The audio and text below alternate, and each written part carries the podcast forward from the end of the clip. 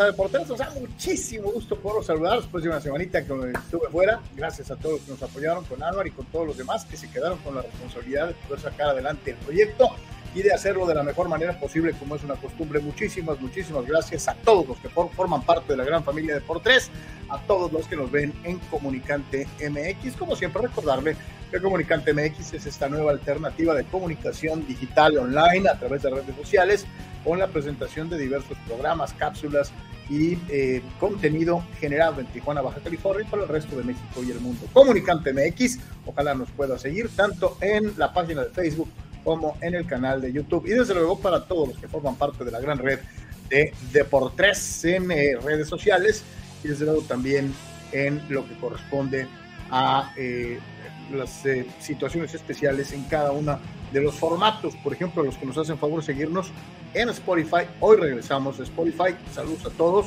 Gracias por la paciencia y por aguantarnos esta semana. Y desde luego, como es una costumbre, a todos y a cada uno de los que forman parte de nuestro Patreon. Sin su apoyo en Patreon, y créame que esto se intensifica cada vez más, sin su apoyo en Patreon o si, sin su suscripción en YouTube, este, se está poniendo color de hormiga, se ha puesto complicado, está difícil, ojalá y nos puedan echar la mano para seguir con nuestro espacio, como ha sido una costumbre, y a todos los que ya forman parte de la gran familia de Patreon, todos los que nos ayudan con sus patrocinios, muchísimas, muchísimas gracias a todos, a todos, de veras. Eh, gracias por ser parte de Deportes. Todos los días lo hacemos con enorme gusto, con muchas ganas. Espero que cada uno de ustedes esté de la mejor manera posible y que nos puedan seguir ayudando, no solamente con su participación y comentario, con el like, con el follow, sino también económicamente. Muchísimas, muchísimas gracias a todos los que lo hacen desde hace mucho tiempo y a los que se van incorporando poquito poquito a poquito. Muchísimas, muchísimas gracias a todos los que forman parte de la gran familia de Deportes en redes sociales. A todos y a cada uno de ustedes, recordarles una vez más www.patreon.com diagonal deportes, www.patreon.com diagonal deportes. Búscanos, hay tres planes de apoyo fijo mensual. Misma situación se aplica en el canal de YouTube de Deportes. Hay suscripciones y desde luego el apoyo voluntario en Patreon cada vez que puedas y en lo que es YouTube con los famosos super stickers, con el super chat, con todo eso. Muchísimas, muchísimas gracias a todos, a todos eh, eh, por echarnos la mano y estar en todas nuestras redes sociales. Carnal, te saludo con muchísimo gusto y pues de retache a la Nacho Ambriz. Wow, este Sí, eh, es un gusto saludarte, Carlos, este, amigos, bienvenidos. Pues aquí, aquí estamos con todos ustedes. Como decías, su apoyo es este, súper, súper importante. Eh, así que contamos con, ustedes para seguir de esta forma y, pues buscar expandir todavía un poquito más, sobre todo la gente que hace el favor de hacer sus aportaciones, ¿no? De ofrecerles eh, un poco más. Eh, gracias a todos, compartan por favor y pues varias cosas a, eh, que estaremos platicando del fin de semana y por supuesto de lo que viene esta semana y de lo que está pasando incluso en, en, este mismo instante, ¿no? Así que estaremos ahí platicando un poquito de todo, así que gracias a todos por, por estar con nosotros. Allá está el béisbol, mira. Béisbol de la Liga del Cactus y la Toronja que tanto te, te, te entusiasma. Bueno, menos mal que ya, ya, le van ganando los Bravos de Atlanta a los Medias Rojas de Boston. Menos mal que ya va este que ya va, ya va a empezar el, lo de la verdad, ¿no? De Oye, verdad. Tío, no hubo chance, este, por, pues, obviamente por el viaje y todo, pero este, Major League Baseball debe aprovechar el envión brutal de, de, del entusiasmo generado a nivel global, o bueno, en los países participantes o en los aficionados, países aficionados al de lo que fue este espectacular evento de eh, el Clásico Mundial. Y sí, digo, ya será motivo tal vez de una mesa redonda especial eh, de esta, esta situación que tú y yo ya hemos venido platicando con nuestros amigos de hace un buen rato, de que de verdad hay gente en los Estados Unidos que, que, que está dolida, eh, eh, sacada de onda porque, porque el clásico le robó protagonismo a grandes ligas. Hazme el favor. En vez de decir, ¿sabes quién? Este deporte está creciendo, este es un impacto mundial, o sea, fue un gran evento, carajo y de veras he leído cualquier cantidad de zarabandas por parte de expertos que en Estados Unidos ven al clásico como algo intrascendente, que no funciona, no se compara a grandes ligas, dices, chale, vamos a abrir una mesa de análisis especial un día de estos. Este, yo creo que si Dios quiere, a partir de la próxima semana vamos a tratar de meter un tema, un solo tema, en un especial cada semana, este, para poder platicar con ustedes de temas puntuales de una u otra manera. Eh, saludamos con muchísimo gusto a los de la base y a toda la gente que siempre participa y a nuestros patrocinadores en las diferentes redes sociales. Y como es una costumbre, vamos a abrir con, con, su participación antes de entrar en la machaca informativa. El primero fue Dani Pérez Vega. Mi querido Dani, saludos. Dice, qué momento para ser fan de equipos de San Diego. A tres días de arrancar la temporada de mayor expectativa en la historia de los padres y de los Aztecs, llegando a la final, al Final Four con opción de pelear un campeonato nacional. Esto, esto es increíble, inusitado. Esto es extraordinario, la verdad. Este, eh, la verdad que sí, yo creo que es el momento más alto en la historia de los deportes colegiales de San Diego State. Yo sé que los Aztecs de americano ya han jugado tazones, etcétera, pero creo que sí es lo más alto, mi querido Dani. Está en un Final Four, no son enchiladas. Eh, lo que sí llama mucho la atención es que los grandes equipos clasificados no están en el mismo, ¿no? Este, es una edición sui generis, es una situación diferente y esto probablemente inclusive sea eh, mucho mayor en beneficio de un potencial eh, avance más allá en la competencia. Así que sí, sí, sí. Dice el buen Jerry García, saludos mi querido Jerry. Dice Lamar Jackson, queriendo ser mejor coreback pagado de la liga, no ha recibido oferta de ningún equipo de la NFL y tendrá que regresar a Baltimore, que le pague menos de lo que pide. Dice, no tiene representante y así no se puede. Y ese es un buen punto. Hace rato en mi Twitter traíamos una amplia polémica en ese sentido. Yo digo que, eh, eh, y aquí Anuar lo había apuntado en un principio, aquella situación de que el señor Harbaugh se la iba a rifar, que es mi sistema y no Lamar, eh, lo que tiene a flote al equipo, al equipo de Baltimore este, y yo coincidíamos en que para, para al menos para mí, eh, eh, Baltimore sin Lamar no es contendiente.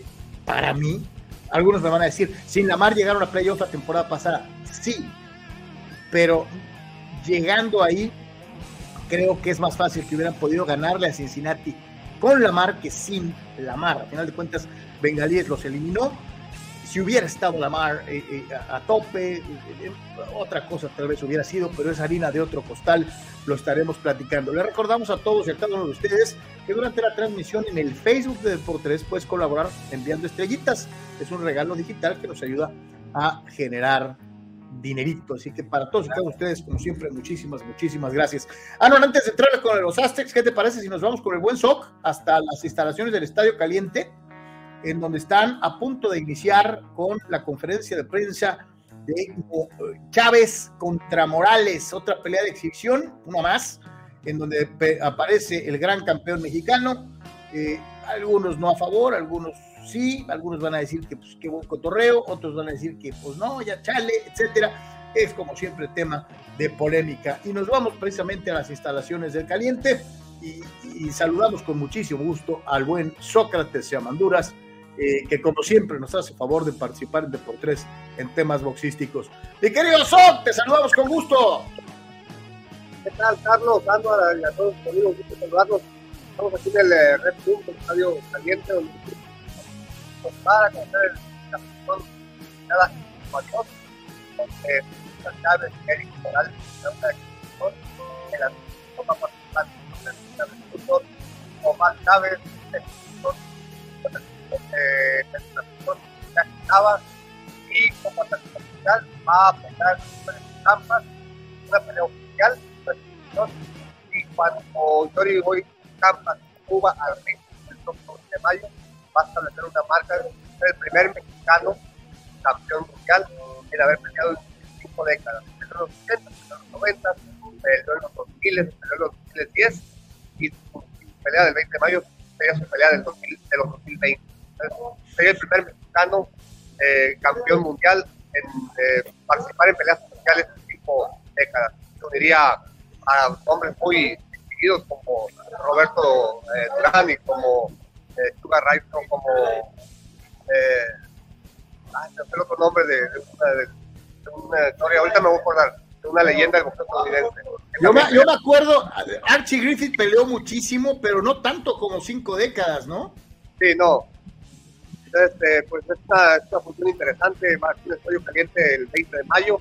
Detrás de mí está el, el, el, escenario donde va a ser la conferencia de prensa, lo va a hacer un poco de, de toma para mostrarles lo que va a ser el, el, el, eh, el escenario aquí donde va a estar la conferencia.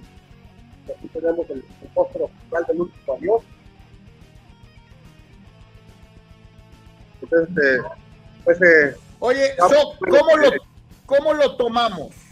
¿Cómo lo tomaríamos? No te escuché, Carlos. ¿Cómo lo tomamos, mi querido Soc? ¿Cómo, cómo, qué, qué, dimensión le damos a esto?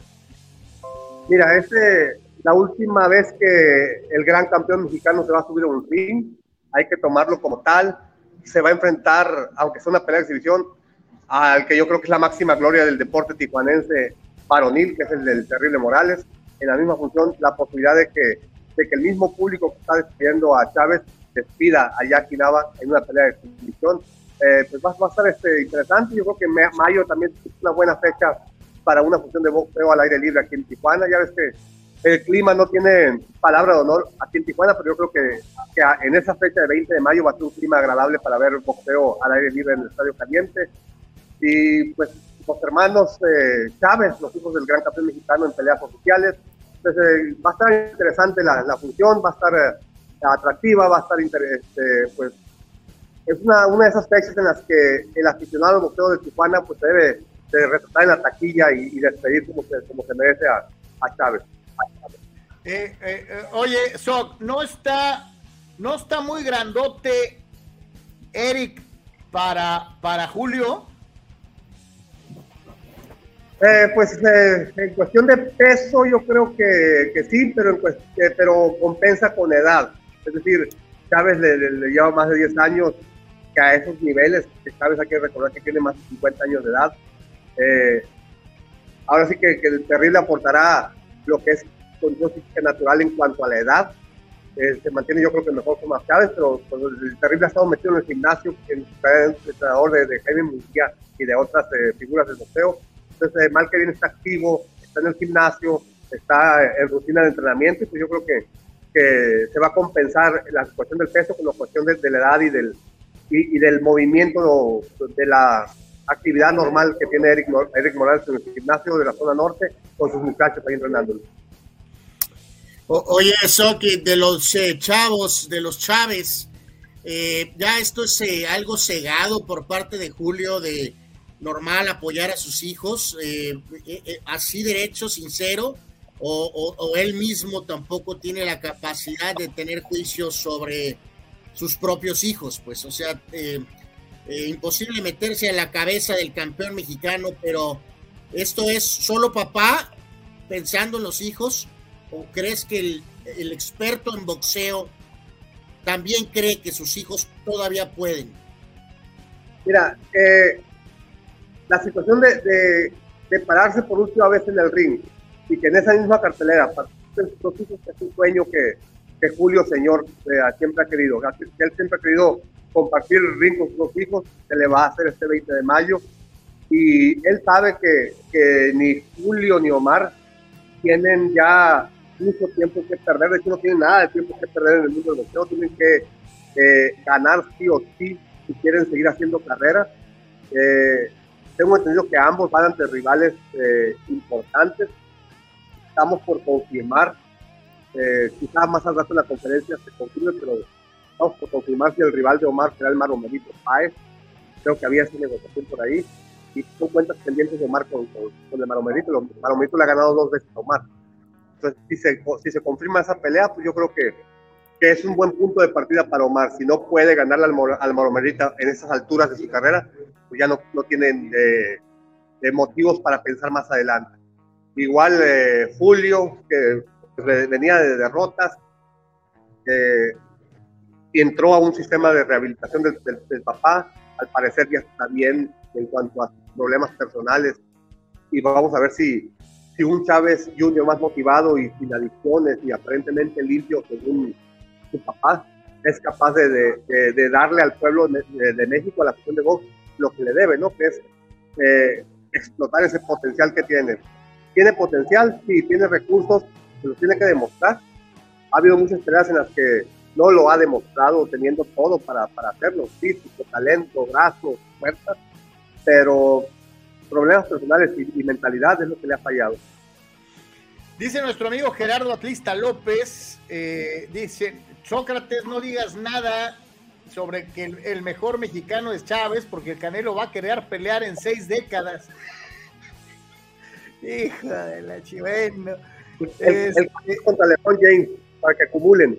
Exacto. Y dice Eduardo de San Diego, ya chole con los hermanos Chávez. No, dice, son un fraude.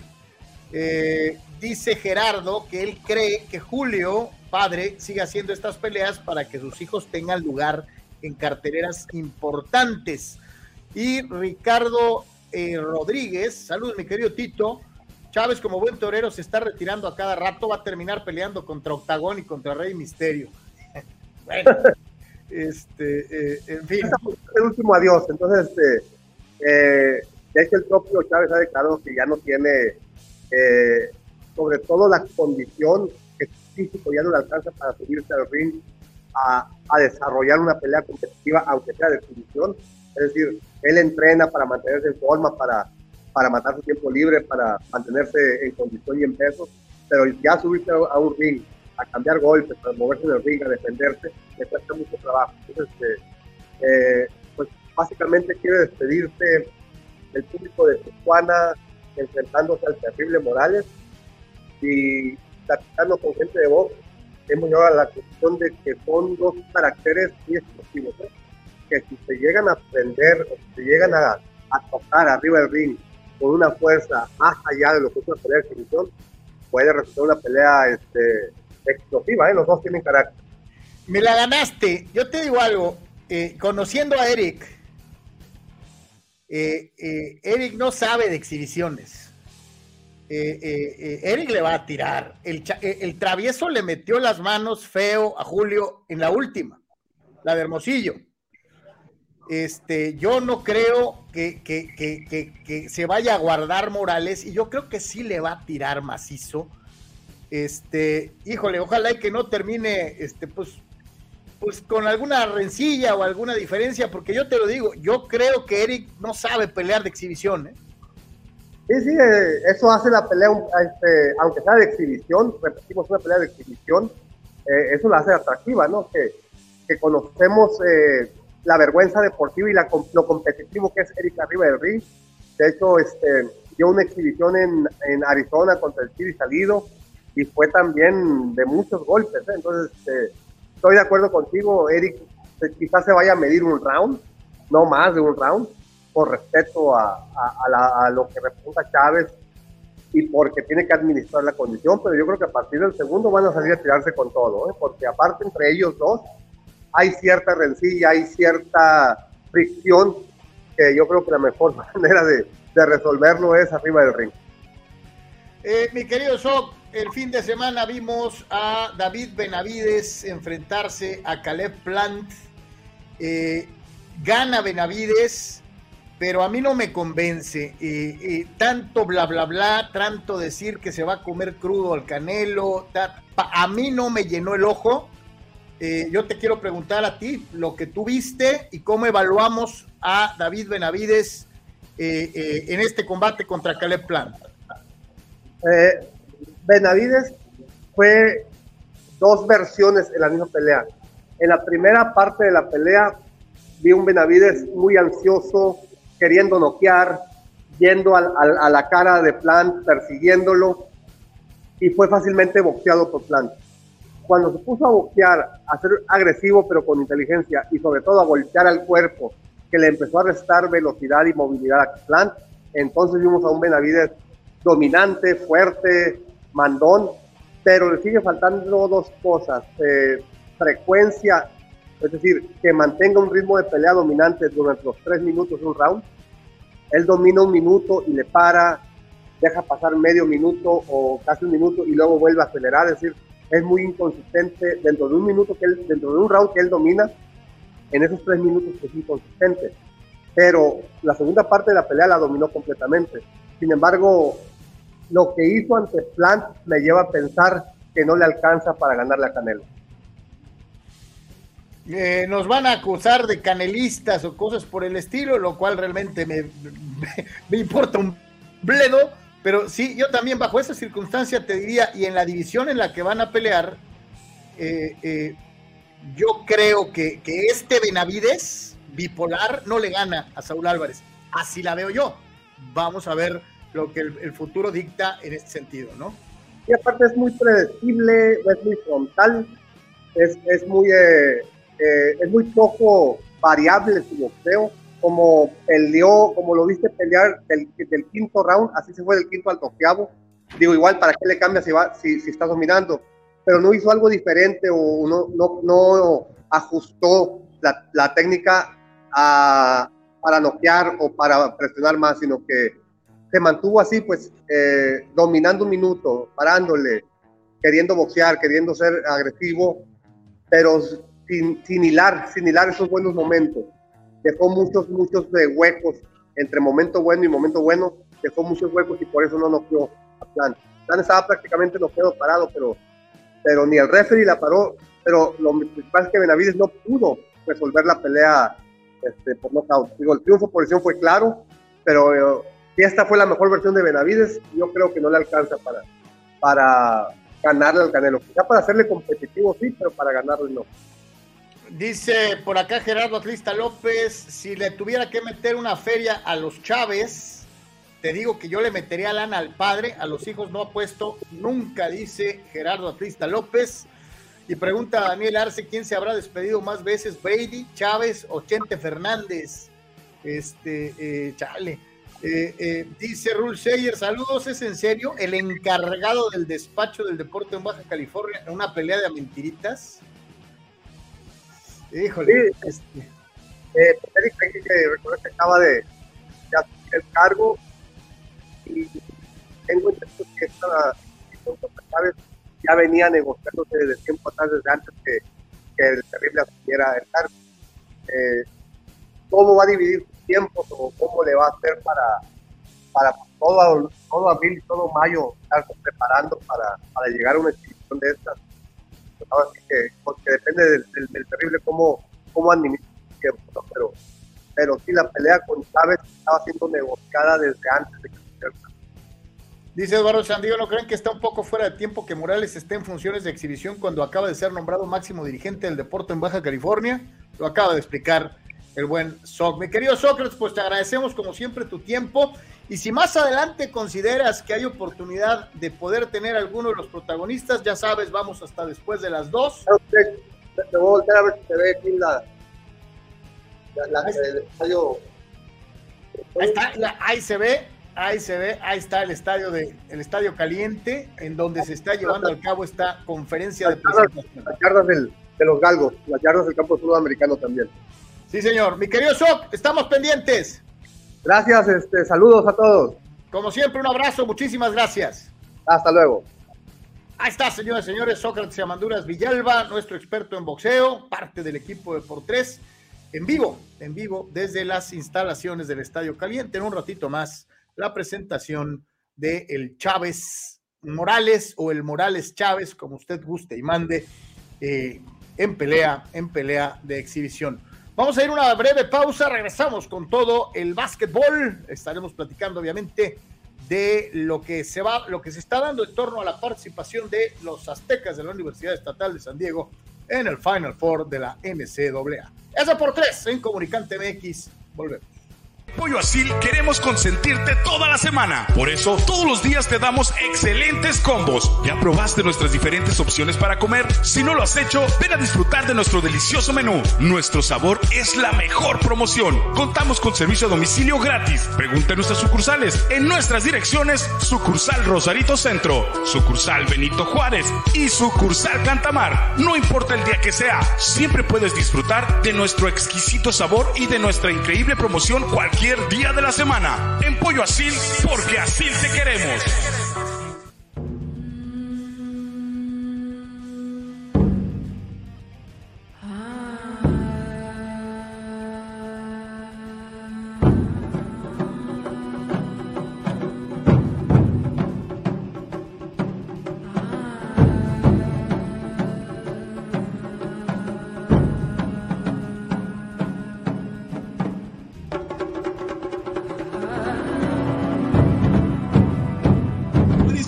Junior te invita a disfrutar de su excelente menú. Mariscos frescos y de la mejor calidad. El placer del mar listo para degustar. Ven y prueba nuestros platillos y botanas con un ambiente 100% familiar y con todo el protocolo de seguridad de higiene. Escápate a Mariscos Popotla Junior y prueba el mejor sazón en mariscos. Estamos en Boulevard Popotla, kilómetro 30, número 3103. Pide para llevar al 661-100-2598. Mariscos Popotla Junior, del mar listo para degustar.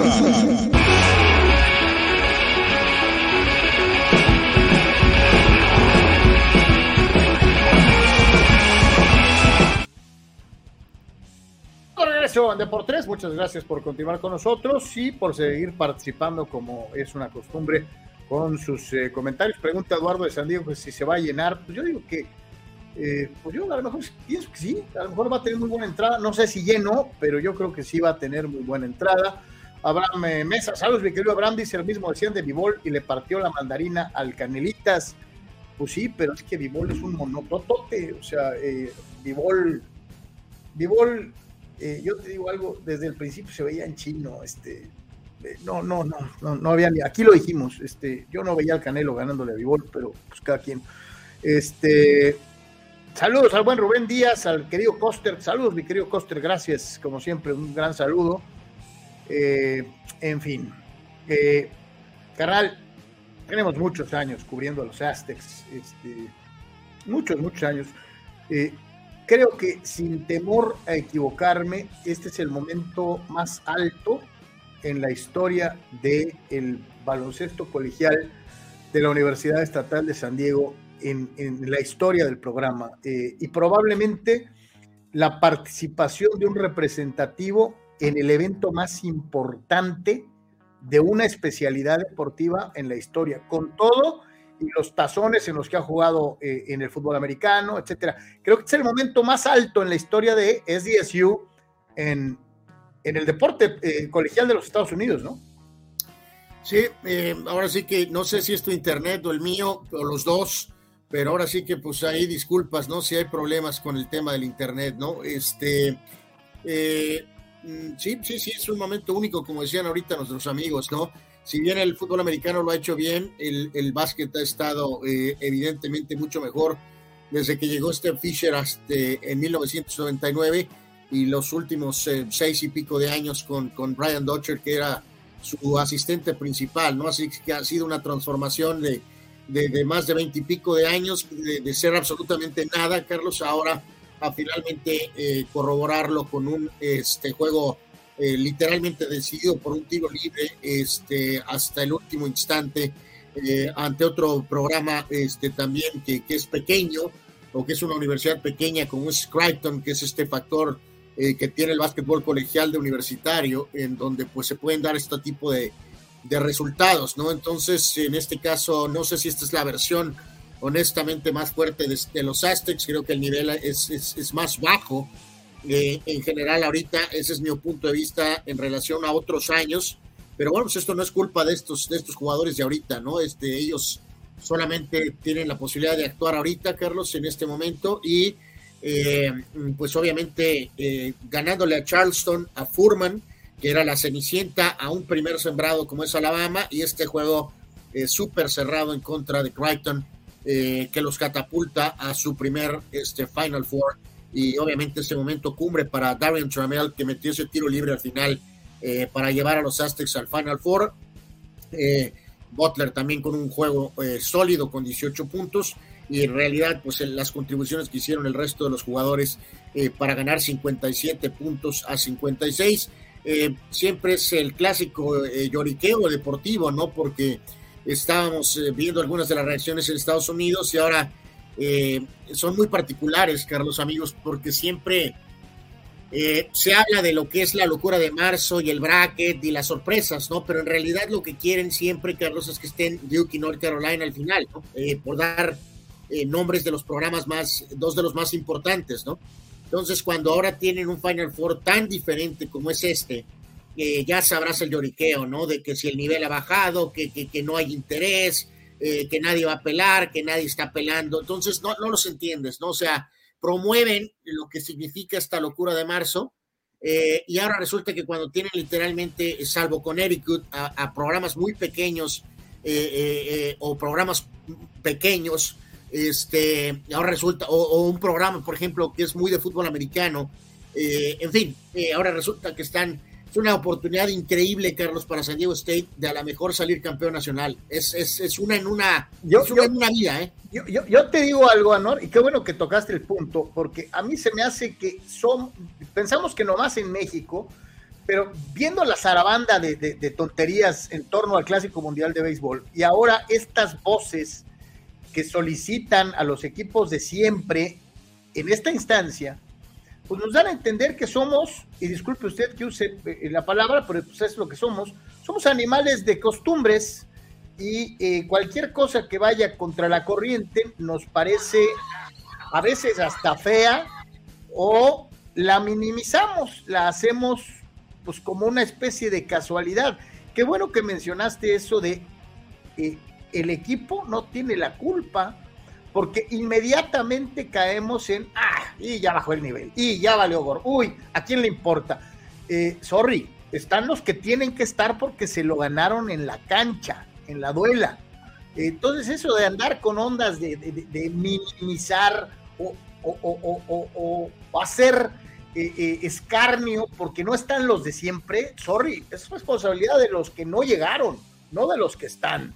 Entonces yo, yo espero un Final Four, al contrario, parejísimo, una serie de partidos de alarido y ojalá y no me equivoque, veremos un gran espectáculo eh, sin la presión histórica que a veces pesa sobre Duke o sobre algunos de los otros grandes programas eh, en algún tiempo sobre Kentucky, en, en fin, whatever. Este, bueno, pues ahorita este, Yukon es, es grande, ¿no? O sea, este es el equipo favorito por, por, por tradición, ¿no? Pero, pero obviamente dentro de la realidad de los cuatro programas que quedan, pues está auténticamente en el, en el aire, ¿no? Así que casi, casi 25% diría yo para cada uno de ellos. De acuerdo. Así de, de, acuerdo. Y eso hace que sea hasta más interesante que en otras ocasiones en donde asumes que los favoritos van a caminar a la definición del título, ¿no? Y, te digo, o sea, yo, yo me acuerdo mucho del equipo que pude seguir prácticamente tres años, Carlos, este, yendo prácticamente a todos los juegos aquí a la Arena Vieja, haciendo entrevistas directamente a los jugadores, el equipo de, de Kawhi Leonard, ¿no? Eh, aunque él estuvo solo un año, ¿no? Pero aquel equipo que tenía a DJ Gay, que tenía a, a Thomas, que tenía a Billy White, que tenía al centro Carswell, se me hacía evidentemente un equipo mucho más fuerte que este. Eh, sin embargo, es parte de un proceso todo esto que ha sido la transformación de San Diego State. Antes de Steve Fisher, Carlos, pues recordarlo, básicamente tres apariciones, básicamente eh, eh, en el final, en lo que es el NCAA Tournament, ¿no? Y a partir de ahí, este, calificaciones en, 2002, 2006, 2010, muchas de ellas en primera ronda, básicamente este, se quedaron en el 2014 en el Sweet 16, igual que en 2011 este, en los últimos eh, tres participaciones se habían quedado en la primera ronda, de hecho perdiendo contra Crichton el año anterior y ahora se desquitaron eliminándolos en el pase al Final Four. Este, eh, así que en este sentido el progreso ha sido pues de más de veintipico de años de trabajo arduo de Steve Fisher, luego de su asistente este, Brian Dutcher y de muchos jugadores transformando este programa de San Diego State a uno competitivo, a uno sólido, este, eh, y poder llegar por primera vez al Final Four. Eh, obviamente, pues el resto de los, de los eh, partidos, Miami, que es un programa histórico de fútbol americano, también le dejó en el camino a Texas, que es también un programa histórico de fútbol americano, y Crichton, este, ya decíamos, perdiendo con los Aztecs, ¿no? En el otro encuentro, Yukon dejó fuera a Gonzaga, por contundente 82. Oye, que es otro de esos nombresotes, aunque sea una universidad chiquita, ¿no? Se ha abierto paso, ¿no? Ya lo hemos dicho mil veces, ya no son nada más la Universidad de John Stockton, sino soy una potencia eh, año tras año, pero Yukon ganó con fuerza, 82 a 54, y la super me recontra se ganicienta más que San Diego State, Florida Atlantic, Florida Atlantic dejó fuera no a Kansas, sino a la estatal de Kansas. Entonces, el, el Final Four hasta el próximo sábado primero, Florida Atlantic estará enfrentando a San Diego State, eh, la Super Cenicienta contra la Cenicienta. Eh, 3-9 de la tarde es ese partido, el próximo sábado 1 y a las 5.49 eh, Miami va a jugar contra, contra Yukon, ¿no? Así que pues es una, es una oportunidad increíble, Carlos, y, sí que marca un parteaguas, ¿no? Todo este proceso, no, digo, ya los metados Chargers aquí estaban, ¿no? o sea, no, no es como que San Diego State y los padres se han puesto, a veces se concibe esa noción, ¿no? De que han cambiado que porque los Chargers se fueron, ¿no? Estas transformaciones realmente no tienen mucho que ver con que los Chargers se hayan ido o no ido, ¿no? Entonces, eh, pero sí es un momento único para la ciudad de San Diego, donde ahora tienen un gran programa de básquetbol y tienen un equipo de béisbol que está contendiendo por el título y no nada más están, eh, pues, pues, de complemento, ¿no? Básicamente. Totalmente, totalmente de acuerdo. Digo, y, digo, lo tengo que traspolar a, a la situación del deporte pues, más popular del mundo, que es el fútbol. Y yo se lo digo, ¿no? Cuando, cuando España quedó campeón del mundo, muchos decían, eh, final insípida, España. Cuando Francia alcanzó el título mundial, también había mucha gente que decía, Francia, pues, los mejores equipos de Francia eh, no llegaron a la final, acordándose del de Platini, de, de Tresor, y ¿sabes qué? Esas percepciones se fueron al carajo porque esos equipos, tanto españoles como, franceses, nos mostraron en la cancha que eran dignísimos de estar donde estaban y de levantar una copa. Yo te digo algo, si San Diego State es campeón de la NCAA, no hay ni siquiera que hacer mención de que no están los otros equipos, ¿eh? O sea... Bueno, pues no lo haremos nosotros, pero me imagino que lo harán los otros. Te digo, ahí sí un poquito difiero en tantito lo del porque España y Francia pues, son selecciones fuertes, de mucha tradición, con grandes jugadores, ¿no? Tendríamos que echar más para abajo, ¿no? O sea, no, no, no sé, tienen eh, eh, países más pequeños que en el soccer pudieran realmente, ¿no? O sea, más que España, ¿no? Siempre eran, favoritos y tenían grandes jugadores, no habían ganado pero o sea, tenemos que bajarle todavía más, o sea, este, o sea, no, no estoy muy seguro. No, oye, no me pero tú bien sabes que en el soccer en el soccer nunca vas a ver a uno de los equipos pequeñitos llegando, con excepción de los croatas, ¿no? Digo, con excepción de los croatas que sí se metieron, pero pues, eh, una más pequeñita está medio en chino en fútbol. ¿Quién sabe en el Mundial Monstruoso? ¿Quién sabe? Este, y a futuro. Dice el buen Marco Verdejo, saludos mi querido Marquito, dice la mezcla de Brian Dutcher, coach de un estilo de la vieja escuela y la nueva, eh, y la nueva eh, trae mareadas a varios equipos. Barkley los ha seguido y mencionaba que les gusta el estilo agresivo de defensa que juega el equipo. Eh, y el propio Marco dice que tuvo la fortuna de jugar con tres ex aztecas, David Abramowitz, Chris Walter y Matt Watts. Dice, soy fan de este equipo desde morro, qué alegría verlos triunfar, pero el mérito también es de quien trajo de inicio a Steve Fisher. ¿Sí? Fíjate lo que son las cosas y lo que te cambia la perspectiva un buen entrenador digo, para otros deportes, a ver si les cae el 20. Un buen entrenador te cambia todo, todo, todas las perspectivas, de una u otra manera.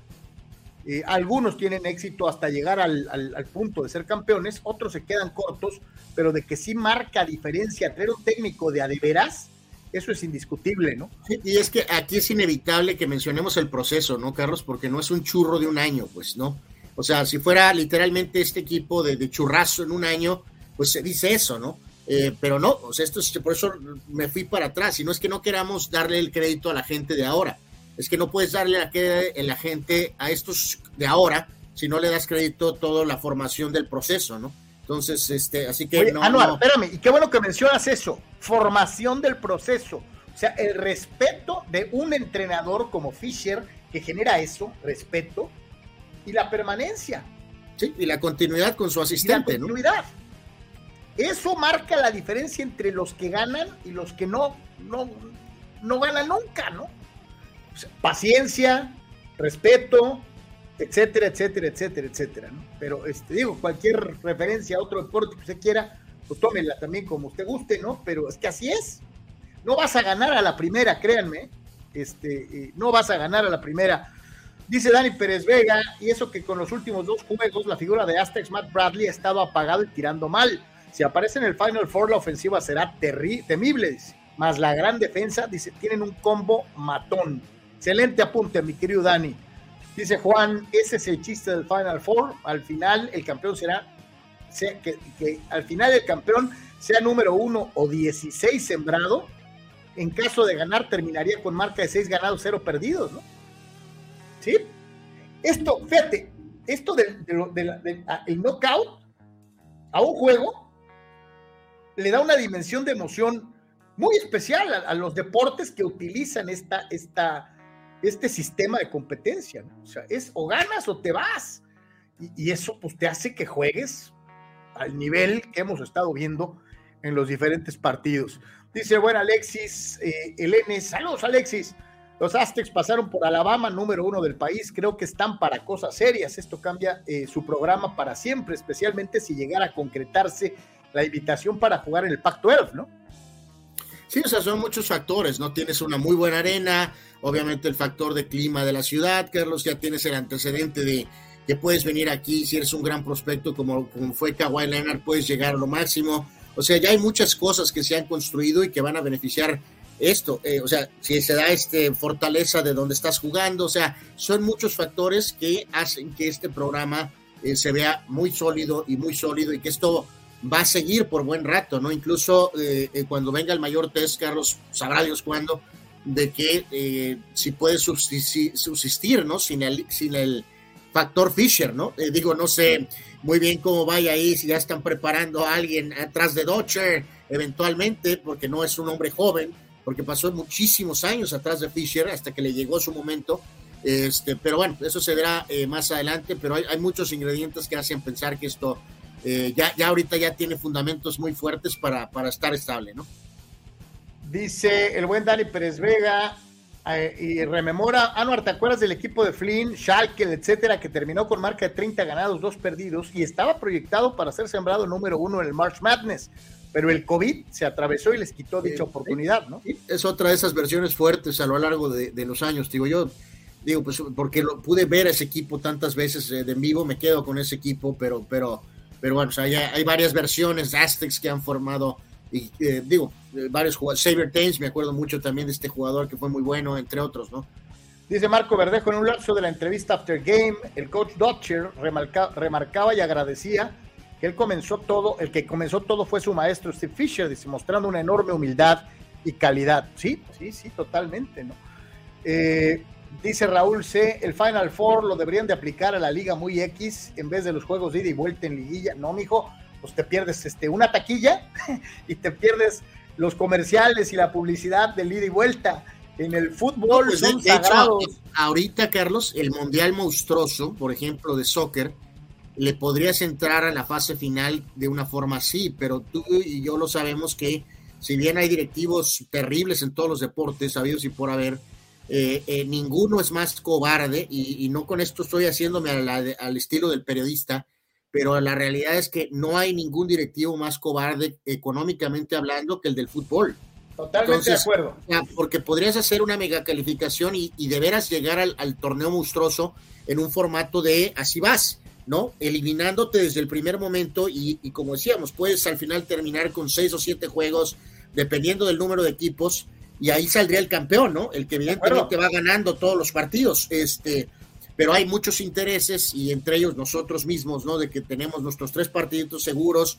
Ah, antes se habló de que iban a ser dos, pero ahora dijeron, no, no, no, tienen que ser tres. Por eso la cobardía del tercer lugar para el próximo mundial, para asegurarse, ¿no? Que tengas algo seguro, porque si alguna selección grande, Carlos, en un juego de eliminación, no nada más México, de, medio pelo. No, no, no, olvídate de México, de los grandototes. Alguna combinación, te sale Mafufa y se va un gigante en la primera ronda y el ayoriqueo va a ser monumental. Por eso no vas a tomar un valiente eh, evento como un formato como es este, de eliminarte en un cuadro tan grande desde el principio, porque es, es, como dicen por ahí, sacatito para el conejo, de que nada más vas a tener un miserable juego, ¿no?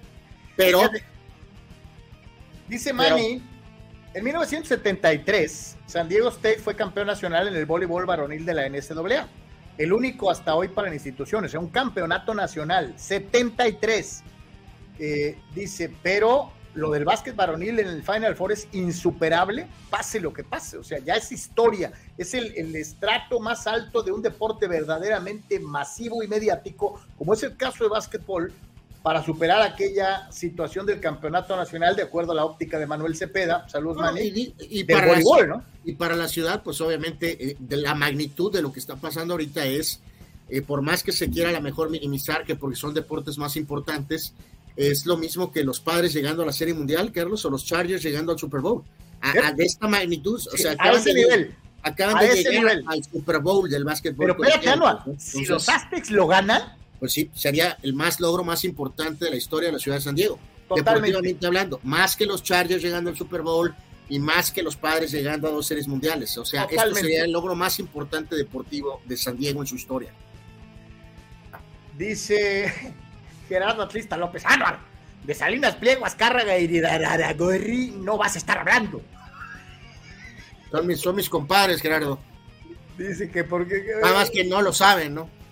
Eh, pues bueno, dice Dani Pérez Vega, el hijo de Fisher, es parte del staff de coaches, él puede ser el sucesor de Cierto, Creo que sí es correcto. Y seguir la filosofía. Y, así que bueno, pues ahí está, ahí está esta situación. Suerte a los San Diego State Aztecs que están en eh, el escenario más importante del básquetbol colegial de los Estados Unidos y lo hicieron espectacularmente por un puntito y con el cuchillo entre los dientes hasta el final hasta el final del partido, eh, eh, mostrando carácter y mostrando muchísimas, muchísimas ganas. Eh, Anuar, ¿Lebron is back? Sí, pues sí, pero lo de ayer fue preocupante, Carlos, ¿no?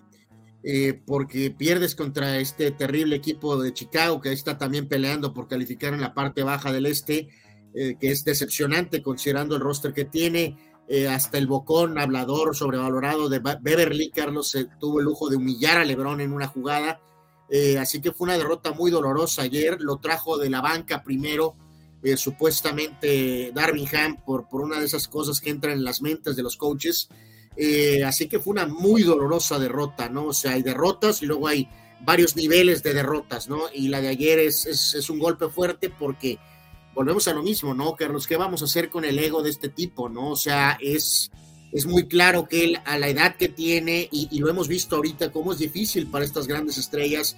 Eh, obviamente lo, lo, veo, Carlos, en, lo que hasta cierto punto pasó eh, con el tema de Cristiano, eh, lo difícil que es para ellos como enormes triunfadores de tratar de entender ciertas situaciones, ¿no? Entonces, digo, no es el fin ni mucho menos, ahí está, pero sí me quedan muchas dudas, ahí está la, la acción donde Beverly humilla a Lebron haciendo esa situación de, de, algo de pequeño o cualquiera, o sea, increíble, ¿no? No hay un jugador más bocón que ha hecho tampoco.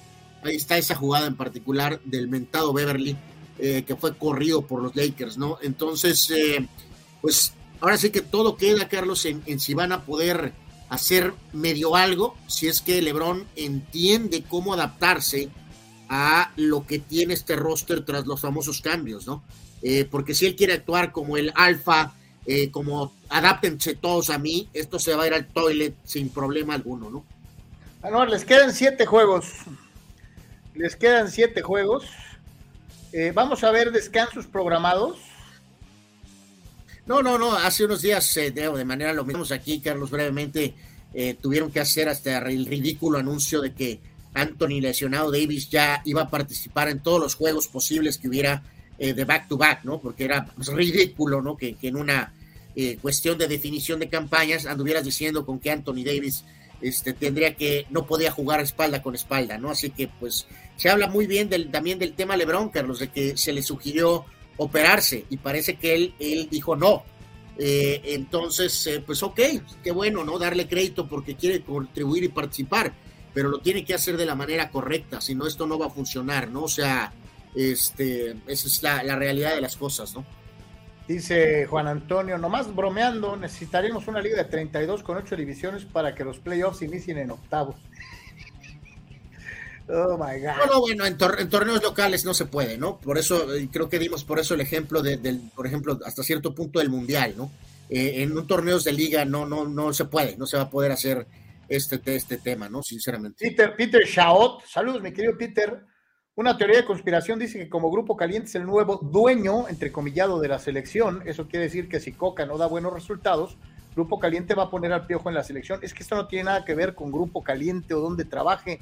Eh, de hecho, todos sabíamos de antemano y, la versión de que la, realidad de que el piojo está en Cholos, pues lo único que hace es eh, eh, reafirmarlo, Peter. Si Coca chafea en los torneos oficiales que vienen, no te extrañe que el Piojo entre, pero en caliente, eh, sí podría ser, pero no, no es tanto porque sea caliente, sino porque es el único nombre disponible y que le cae bien a la gran mayoría, con excepción de Salinas Pliego, de los directivos del fútbol mexicano por cuestiones comerciales, por mil, mil y una cosas más, ¿no? Eh, Víctor Baños, salud Víctor, dice, coincido, coincidió tu regreso, Carlos, con el de Lebrón, aunque más afortunado el tuyo. Híjole, me hubiera dado ganas de que los dejaran terminar la temporada sin Lebrón. Es casi un volado clasificar al play-in, dice Víctor Baños. Son siete juegos, digo, no sé, no los tengo aquí a la mano. Eh, eh, a ver si los podemos ver, Anuar. Este, para ver cuáles son los que le faltan. Y, y pues, híjole, caray, sinceramente te lo digo, eh, yo como Laker fan no estoy totalmente... Pues les quedan, eh, les quedan, van a regresar la vuelta a Chicago eh, este miércoles, ¿no? Hasta el miércoles. Van a Chicago el miércoles y luego, ya les toca una, una, una, gira, pues el viernes estarán en Minnesota, que puede ser complicado, al igual que el de Chicago, el domingo 2 van a Houston, que deberían de ganar, el, el próximo 4 de abril, martes, vas a Utah, deberías de ganar. Luego viene los Clippers. puede ser muy rudo, que es el de los Clippers. El tema de Phoenix, pues está en el aire, en casa, y lo de Utah en el cierre, ¿no? Así que, pues está, está, o sea, realmente tienes. Está 50-50, ¿no? Sí, tienes uno, dos, tres juegos muy complicados, o eh, eh, tienes eh, por ahí, pues otros tres que, que son difíciles y tienes uno que en automático deberías de ganar, que es de Houston, pero ya perdieron en Houston. Eh, entonces, eh, eh, pues sí, está, está un poquito en el, en el aire y aquí la clave de todo, pues es que, qué es lo que quiere hacer LeBron James. Ya lo tuve. Guaca, guaca, guaca. Daniel Arce. Ok, ahí está. Pues bueno, ahí está, ahí está esta situación, este, con los lagueros, y pues este, yo no estoy, no sé, no sé ni qué quiero. Quiero que ganen, quiero que califiquen, pero hay una parte de mí que no quiere que califiquen. Entonces, híjole, está así medio, medio confuso de una u otra manera. Vamos al resto de resultados en el básquetbol de la NBA. Sí, eh, el, panorama de, lo que es la, jornada de ayer, ¿no? Básicamente de este eh, domingo, en, general, con eh, los Hornets sorprendiéndole, ganándole unos este, decepcionantes Mavericks de Dallas, también que traen sus propias broncas, a pesar de otro gran juego individual de Doncic, 40 puntos, 12 rebotes, 8 asistencias, y perdieron el juego. contra los Hornets, ¿no? Los Mavericks, la verdad es que es frustrante ese equipo, ¿no? Eh, Memphis ya con el pistolero de regreso. Morant con 27. Los Grizzlies le ganan a Atlanta 123 a 119. Boston aplasta a, San Antonio 137-93. Eh, Brown con 41. Cleveland le ganó a Houston sin problemas. Eh, victoria de Orlando sobre los Nets. Los Nets que obviamente cada vez más abajo. Toronto le gana a Wizards y el Thunder derrotó a los Realeros de Portland. Además de que Minnesota venció a los Warriors, que también ellos traen sus propias broncas, ¿no? Pues ahí está más o menos. Dice por acá, fíjate lo que dice el buen Juan Antonio. Salió el dato de que los Cavaliers calificaron por primera vez a playoff en 25 años sin LeBron. Es un dato pesado, ¿no? Sí, sí, sí, pues sí, sí, sí, es obvio, ¿no? Que finalmente, ya ahorita, este, varios años después de, eh, de la salida de LeBron, pues finalmente tienen un equipo este, pues bastante respetable, ¿no? Dice Víctor Baños, le tocan las vacaciones a Anor. Cuando él diga, mi querido Víctor, lo estamos esperando que descanse un ratito. Eh, pues eh, ahí cuando me llegue el, no sé, pues cuando se, ya veremos, cuando pueda ir al, al, al crucero Wonder of the Seas, supongo. Dice, dice José Martínez, para mí, Lakers tres victorias y cuatro derrotas de los últimos siete. La opinión de José en torno a lo que le resta de calendario a los Lakers. Eh, pues, sí, sí, sí, sí, sí, podría pasar eso, ¿no? Y en este caso, pues todavía, reitero, sigue todo muy parejo, Carlos, entre el lugar en que pueden terminar los Warriors y los propios, o sea, todo está todavía muy cerrado.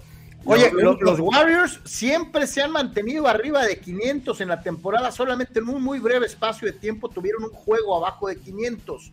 Pero ahí van, yo no, estoy diciendo por eso que vayan a aprender el switch, pero lo que yo sí veo es que es mucho más consistente el paso de Golden State que el de los Lakers. ¿eh? Eh, pues yo no creo que se, la palabra sea consistente, Carlos. O sea, Golden State está 39 y 37 y los Lakers están 37 y 38. Realmente no hay mucha diferencia.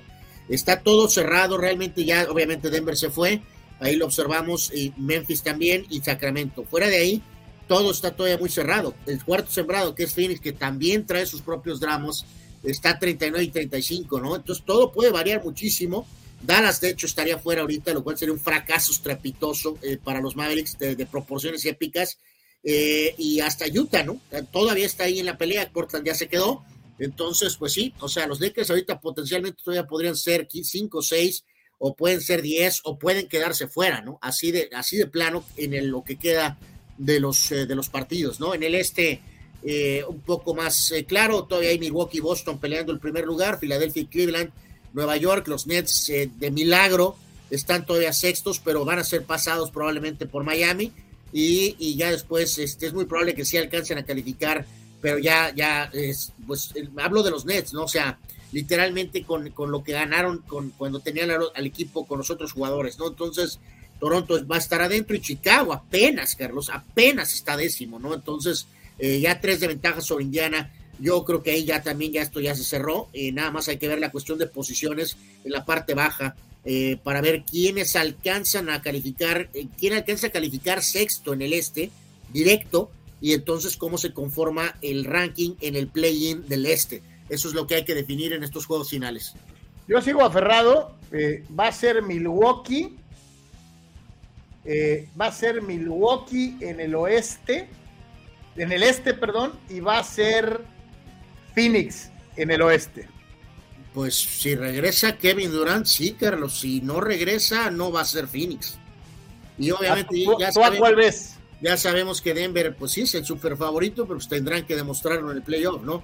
Eh, y en el tema del pistolero y sus Grizzlies, pues también hay, hay, hay severas dudas, ¿no? O sea, realmente está muy abierto en el tema. Los Clippers con la lesión de Paul George, que para mí eran una especie de doble caballo negro eh, si no hay Paul George, no hay caballo negro, ni uno, ni doble, ni sencillo. Entonces realmente está muy abierto. Denver es el favorito, pero ya lo hemos dicho aquí en este programa, eh, Carlos, mil veces, este, pues hay que demostrarlo, ¿no? Porque nunca lo han hecho, ¿no?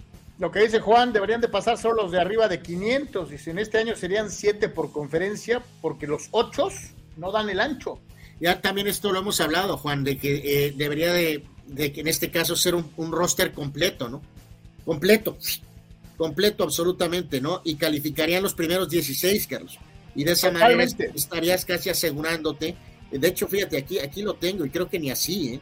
me parece, ¿no? En la liga, cuando, cuando haces el roster completo, eh, déjame ver, son 1, 2, 3, 4, 5, 6, 7, 8, 9, 10, 11, 12, 13, 14, 15, 16.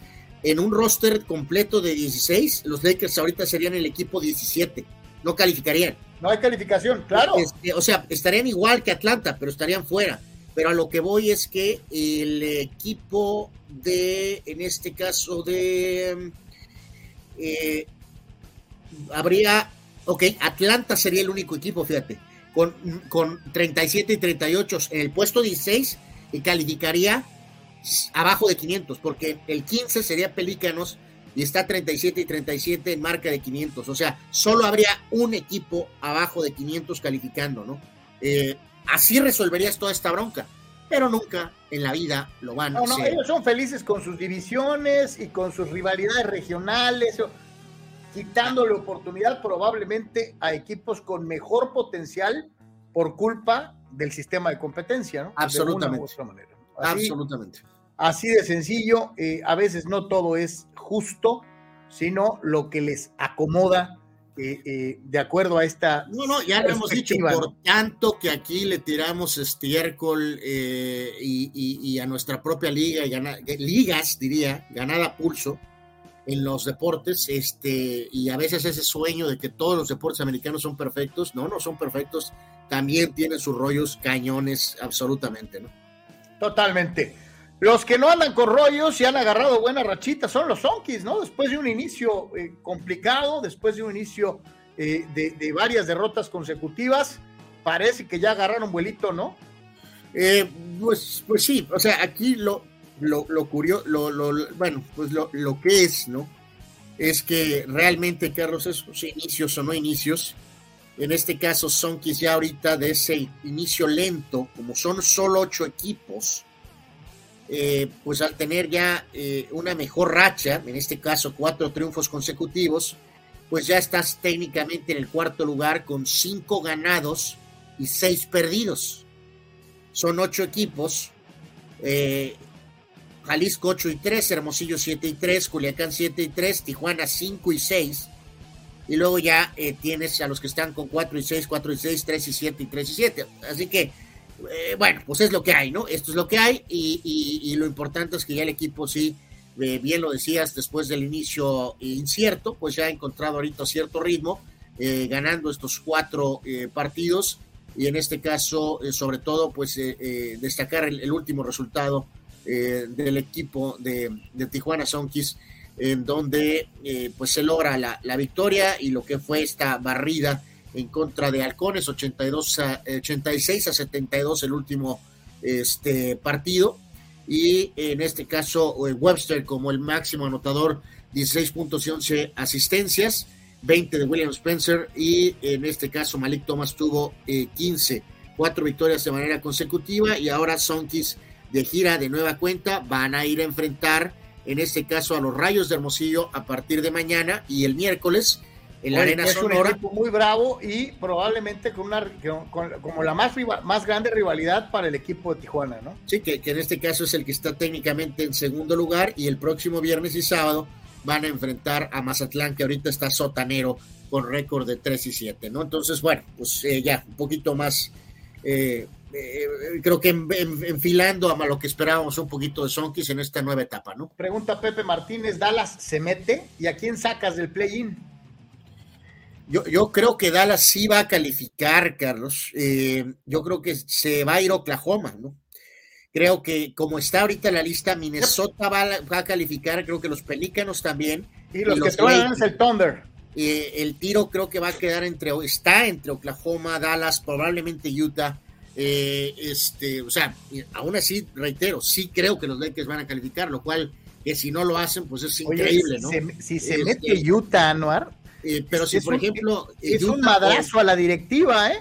Si Utah o Oklahoma califican a expensas de Dallas, Carlos, o Lakers, pues este, te deja equipos que están reconstruyendo totalmente como Oklahoma o Utah y se quedan fuera Lakers con todo lo que han intentado, lo que fue y que hizo Dallas con el, el, la llegada de Kyrie Irving, pues serían descomunales fracasos para Lakers y, y, Mavericks. Ya veremos si califican los dos, o uno, o se van los dos, ya, ya, lo veremos, ¿no? Yo lo que te decía, especialmente el caso de Utah, ¿no? Porque lo hemos dicho varias veces, es un equipo que estaba empeñado en, en sí, sí, sí, en, sí. en, no calificar, ¿no? Y, sí, sí, sí, el jugador que empezaba a jugar bien, este, bye. O sea, eh, literalmente, ¿no? De manera verdaderamente increíble, de una, de una u otra manera. Pero bueno, eh, señores, señores. Pero, pero creo que, o sea, lo que, o sea, reitero, sí, van a calificar. O sea, sería ridículo que con Doncic y con Irving no califiquen de perdida 10, ¿no? Increíble. Dice por acá. Mmm, dice Marco Verdejo: no hay vuelta de hoja. Lebron con Lakers, si no se acopla la inercia que traen los morros, no van a ir a ningún lado. ¿eh? Van a ser más de lo mismo. Y totalmente de acuerdo. Y dice Marco Verdejo: Sonkis va a tener una temporada muy complicada. Nuevo coach, varios nuevos jugadores. Si logra el coach argentino que estuvo con ustedes hacer que se acoplen rápido a su sistema, van a llegar a playoff, dice Marco viendo la situación Oye, de Aquí la cosa, Carlos, es que eh, luego ya sabemos que, que, en este caso Jalisco y Hermosillo están fuertes, eh, muy fuertes. Esos dos están amarrados. Este, pero en este caso ya sabemos que luego en el cerca del final de temporada o en el playoff todavía incluso hay ajustes, entonces nunca sabes si realmente puedes evaluar lo que tienes ahorita y es lo que vas a tener eh, cuando este campeonato se esté definiendo, ¿no? Entonces hay que calificar, bueno, todos califican. Este, es más bien el, roster que decidas tener para la parte de definición, ¿no? Ya, ya veremos si Chonkis por ahí todo se puede acoplar, eh, pero sí hay creo que dos equipos, como ya lo hemos dicho, que parece que están más sólidos, más estables, al menos para esta campaña, ¿no? Es de por tres en Comunicante MX. Hacemos pausa, regresamos con el fútbol. Pollo Asil queremos consentirte toda la semana. Por eso, todos los días te damos excelentes combos. ¿Ya probaste nuestras diferentes opciones para comer? Si no lo has hecho, ven a disfrutar de nuestro delicioso menú. Nuestro sabor es la mejor promoción. Contamos con servicio a domicilio gratis. Pregunta en nuestras sucursales. En nuestras direcciones, sucursal Rosarito Centro, sucursal Benito Juárez y sucursal Cantamar. No importa el día que sea, siempre puedes disfrutar de nuestro exquisito sabor y de nuestra increíble promoción cualquier día de la semana. En Pollo Asil, porque así te queremos.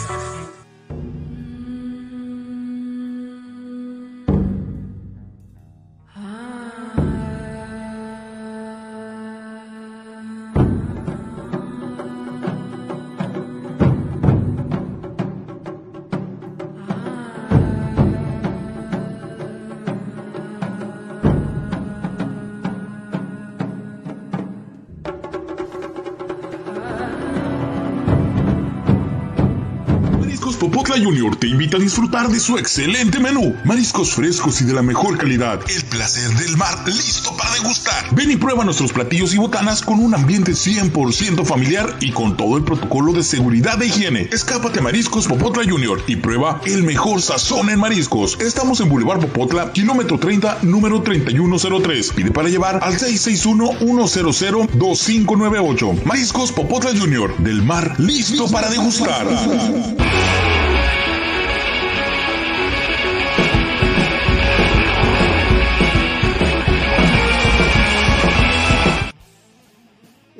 Carlos, hay, un par de cosas al momento.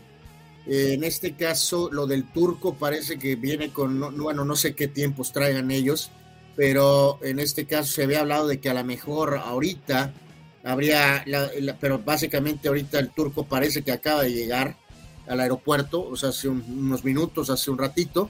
Entonces, esto será un poco más tarde, supongo, la mentada presentación o algo creo que esto, o sea, lo que entiendo, esto, esto es lo que están subiendo, en este caso, este, este medio de que es récord, hace unos minutos, ¿no? Entonces, este, bueno, pues ahí está eh, lo de Mohamed. De hecho, creo que alguien te preguntaba, yo ya más o menos di mi punto de vista el otro día, que pues obviamente es una gran noticia para Pumas y me imagino que pues aún con tus agendas personales, eh, pues de Rafa Puente Jr. al turco, Carlos, pues yo creo que Pumas está bastante bien parado ahorita, ¿no?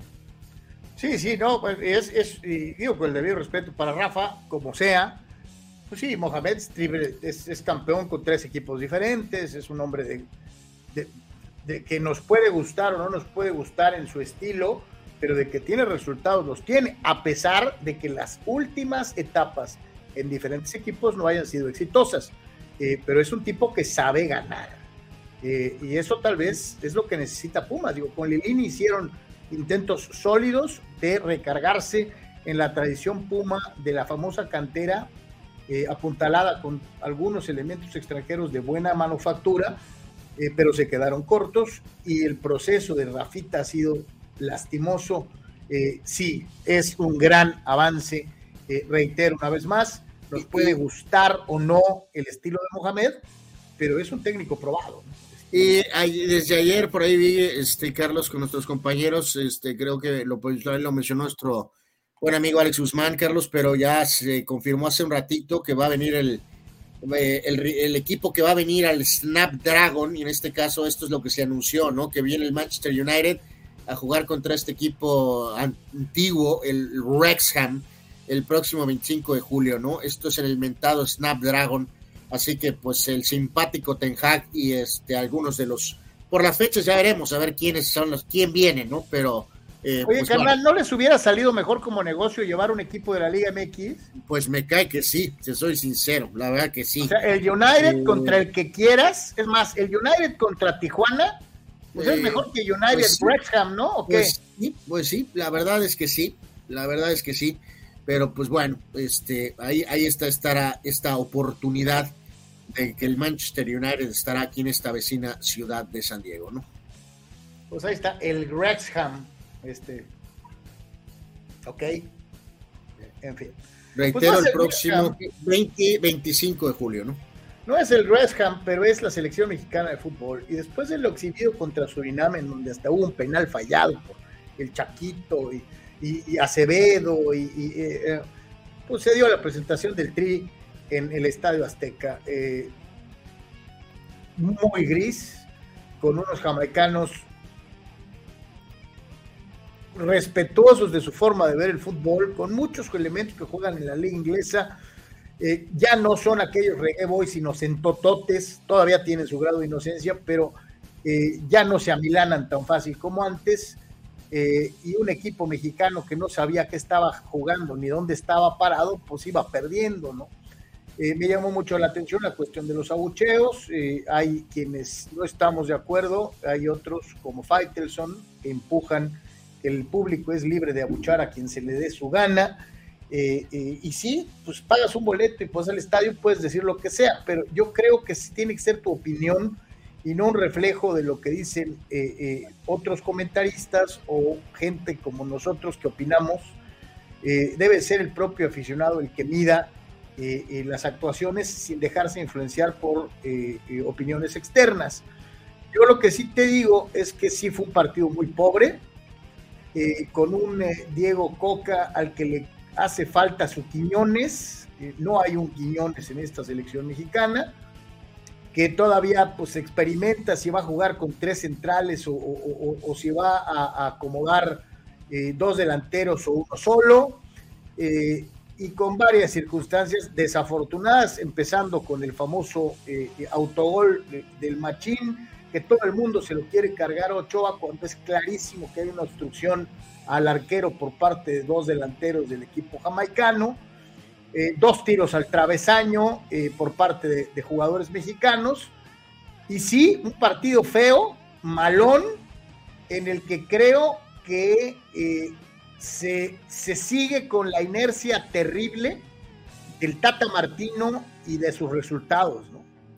Pues sí, sigue, sigue empezando todavía mucho esto. Terribles las agendas personales, Carlos, de aventarle a la gente a Ochoa, Carlos, de, del resentido Osvaldo Sánchez, eh, por ejemplo, eh, en un medio, y luego del mentado periodista eh, Faitelson, Carlos, diciendo que eh, Guillermo Ochoa y el Chucky Lozano son una bola de mediocres fracasados, Carlos. qué, qué, qué, qué, carretonera expresión, qué tuit tan más ofensivo tan más asquerosamente buscando clics, eh, eh, aprovechándose de que un sector eh, está muy molesto por, por el silo de la Copa del Mundo. Este, lamentable, o sea, el, quien piense, podrás criticar a Ochoa, podrás criticar hasta cierto punto al Chucky Lozano, pero decir que son jugadores mediocres, fracasados, Carlos, ¿qué, qué clase de estupidez? ¿En, que la, ¿En qué mente puede poner que estos jugadores son fracasados, Carlos, y mediocres? y, el resentido Osvaldo Sánchez eh, con sus ataques, mm, porque sabe que Ochoa lo, aplasta como bicho en el duelo tete a tete, ¿no? Entonces, obviamente, pues esto no, no es bueno, pero es parte de esta reestructuración. Eh, Coca tiene que, eh, ni va a irse a full con puros jovencitos, y tiene que ver quién puede realmente seguir en el proceso. Y en este caso, pues ni modo, a expensas de todavía resultados bravos, ¿no? No es un buen momento de la selección, totalmente de acuerdo quieren abuchar, abucheen si quieren, aunque algunos eh, eh, sea injusto, pero en este caso sí me salta mucho esta campaña brutal de estos eh, personajes de medios, Carlos, que no están ayudando absolutamente nada. No estoy diciendo que aplaudan, pero tampoco digas estupideces de proporciones épicas como lo está haciendo Osvaldo Resentido Sánchez y el, el periodista cliquero, más cliquero, más barato de todos, eh, que es el que se precia de ser el, mayor periodista, Carlos, y resulta que es el más periodiquero asquerosamente de todos, ¿no? Yo, yo, sí te digo algo, eh, eh, estoy de acuerdo en criticar errores puntuales, puntuales. Si realmente Memo hubiera sido culpable de, de perder con Jamaica que nos hubieran eliminado ayer, te la paso. del sábado, perdón pero, pero está, o sea, el hecho de cambiar por cambiar se me hace. El otro día le puse mil nombres al, Albertano, Carlos. Eh, no todos son su culpa, pero pues ha recibido 27 goles. Es la segunda peor defensa del torneo. O sea, eh, qué forma de entregarle la corona a un muchacho porque odias al otro cuando realmente tampoco ha demostrado absolutamente nada.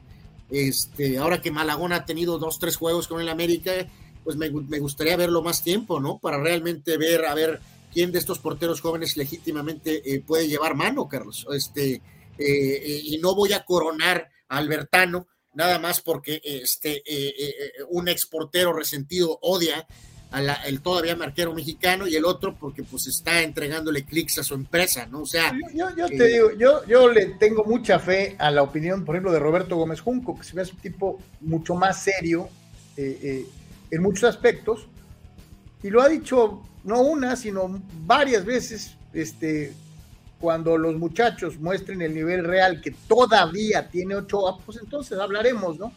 Eh, en el momento, hoy, no hay otro arquero mejor que Guillermo Ochoa, aunque le duela a muchos. Sí, sí, aunque lo, critiquen, Carlos, el, el, que piense que poniendo a este muchacho de portero va a resolver todos los detalles de la selección mexicana, pues es una premisa inocente y no quiero usar otra expresión, ¿no? Tiene una severa crisis defensiva el equipo mexicano, en eso creo que todos estamos de acuerdo. Eh, México carece de seguridad eh, eh, en, su saga y, hay algo que hay que dejar bien claro. Coca sabe plantar a sus equipos defensivamente.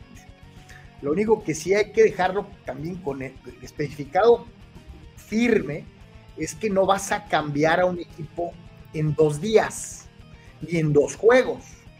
Entonces, pedir paciencia después de la peor, del peor año del, fútbol mexicano internacionalmente, a lo mejor suena a, a, pedirle peras al olmo, ¿no? Este, pero la única forma en la que Diego Coca va a poder encontrar el equilibrio defensivo para de ahí construir es el tiempo y los juegos y la experiencia. Eh, eh, no va, como dijiste hace rato, usaste la palabra correcta. Poner a Acevedo no va a cambiar todo como por varita mágica, porque los centrales se siguen equivocando. Los relevos de los laterales son lamentables. Lo de Jorge Sánchez es preocupante.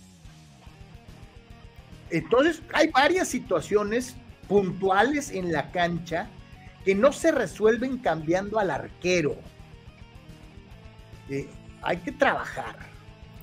Sí, por ejemplo, ahorita, ¿no? Ah, eh, otro, otro ejemplo que ayer se le fueron a la yugular con todo fue a lesionado Jiménez, Carlos. Eh, y en este caso, Coca tiene que dictaminar por sí. Parece que todos pensamos que está en un serio problema de carrera y que probablemente no se va a poder levantar de esta, pero eso lo tiene que evaluar Coca en vivo y en persona. No puede nada más dictaminarlo de lo que pasó con el Tata Bultino lo que a lo mejor puede haber en algún análisis o reporte o algún comentario de prensa, ¿no? Él tiene que verlos.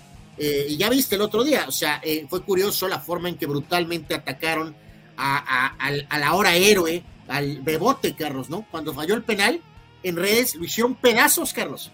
Pedazos el otro día, ¿no? Ahí está el gran héroe, ahí está el salvador del mundial, fallándole un penal ante no sé quién. Eh, o sea, es increíble el entorno basuriento eh, que está atravesando el equipo mexicano. Perfecto. Cuando juegan basura. Espérate, las comparaciones ociosas con el equipo de béisbol. Sí, es ridículo. Eso no tiene nada que ver ahorita, ¿no? O sea, es, es, es, es bobo. Es bobo hacerlo. Eh, no es el momento. Son situaciones completamente diferentes. sí, este, hay un montón de cosas que son inexplicables y muy a la mexicana. Eh, algo de lo que decían algunos de los eh, elementos del equipo mexicano. Este de Irving Lozano fue hecho tal o también por Faitelson, quien cuestionó la capacidad eh, mental y cognitiva del delantero mexicano, señalándolo como, ah, es ignorante porque es futbolista. Con el debido respeto, y se lo digo al, al buen David, también Roberto Gómez Junco fue futbolista y, en cuanto a cultura general, le pega un baile. O sea, eh, eh, no todos los futbolistas son como David Feitelson o como André Marín y como algunos de los otros comentaristas que no fueron futbolistas, quieren hacer ver a quienes practican este deporte. Los quieren hacer ver como si fueran eh, analfabetos, ignorantes y que no tienen derecho a defenderse de las opiniones de los que supuestamente sí saben. Decía el Chucky, tienen que apoyarnos, ningún compañero quiere perder, somos ganadores y el problema es que a veces Los medios son los que afectan eso, la relación entre la afición y nosotros. Con el debido respeto también para los compañeros, creo que sí hay una campaña, usaste el término, yo lo hice también en Twitter. Quien no quiera ver que hay una campaña, se está poniendo solito un, paño sobre los ojos. Sí hay una campaña. Eh, dice Diego Coca, tengo un proceso de tres años y medio, llevo un mes y diez días con los jugadores, sabremos lo que tenemos que, sabemos lo que tenemos que mejorar. La conclusión es que hay que seguir trabajando de la misma manera, lo que les decía yo. Y dice, justa o injusta razón, la gente toma represalias con algunos jugadores y creo que no debería ser así. La forma más fácil, Anuar, de justificar un problema es encontrar archivos expiatorios. Es encontrar a quién echarle la culpa. Es la más fácil. No, no, no. Y esa actitud de Carlos, eh, de, este 20 veces ganador del premio de literatura, eh, ¿quién es para, para denostar a una persona de esa forma? O sea, ¿quién es? En este caso el mentado Faitelson, Carlos, porque muchos te dirán, pues eres simplemente, siempre estarás atrás de José Ramón Fernández, de, su sombra, de su creación, y no importa cuántos este, eh, tweets este, encendidos pongas, siempre estarás a la sombra de José Ramón Fernández, siempre. Eh, si quieres, estos jugadores al menos han intentado abrir camino en el extranjero, no te hemos visto que haya sido a tratar de triunfar en la BBC de Londres, ¿no? Pero no voy a decir eso, Carlos, porque podríamos decir eso pero cada quien, cada medio, cada eh, profesión tiene sus propios momentos, tiempos, lugares y situaciones, ¿no? Eh, pero la conducta de este mentado líder de opinión es, es, es, es terrible, verdaderamente, terrible, terrible, terrible. Este, y, y, eso no justifica que no se esté jugando bien en la selección mexicana, ¿no? Y que hay muchas cosas por atender y resolver, ¿no?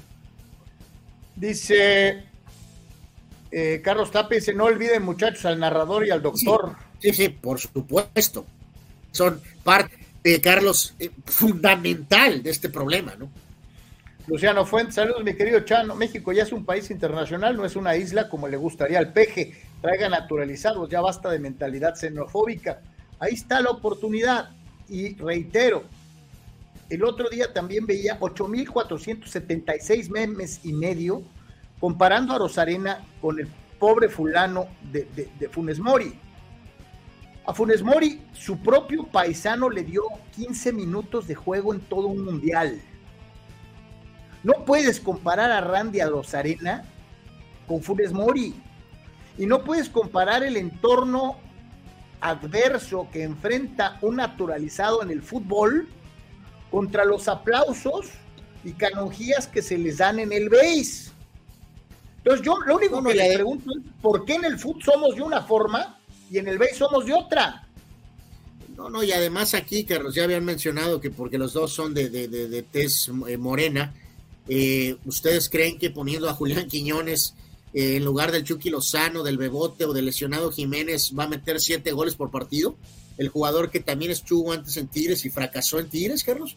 O sea, qué bueno, triunfó en el Atlas, hizo, es un jugador fundamental en un hecho histórico, eh, pero tampoco hay garantías eh, auténticamente, ¿no? Y los grandes estrellas de otros países, pues juegan en sus países, Carlos. O sea, no vamos a naturalizar al próximo, este, no sé, figura de España, de Francia o de Alemania, o, sabrá de, o de Argentina, pues, ¿no?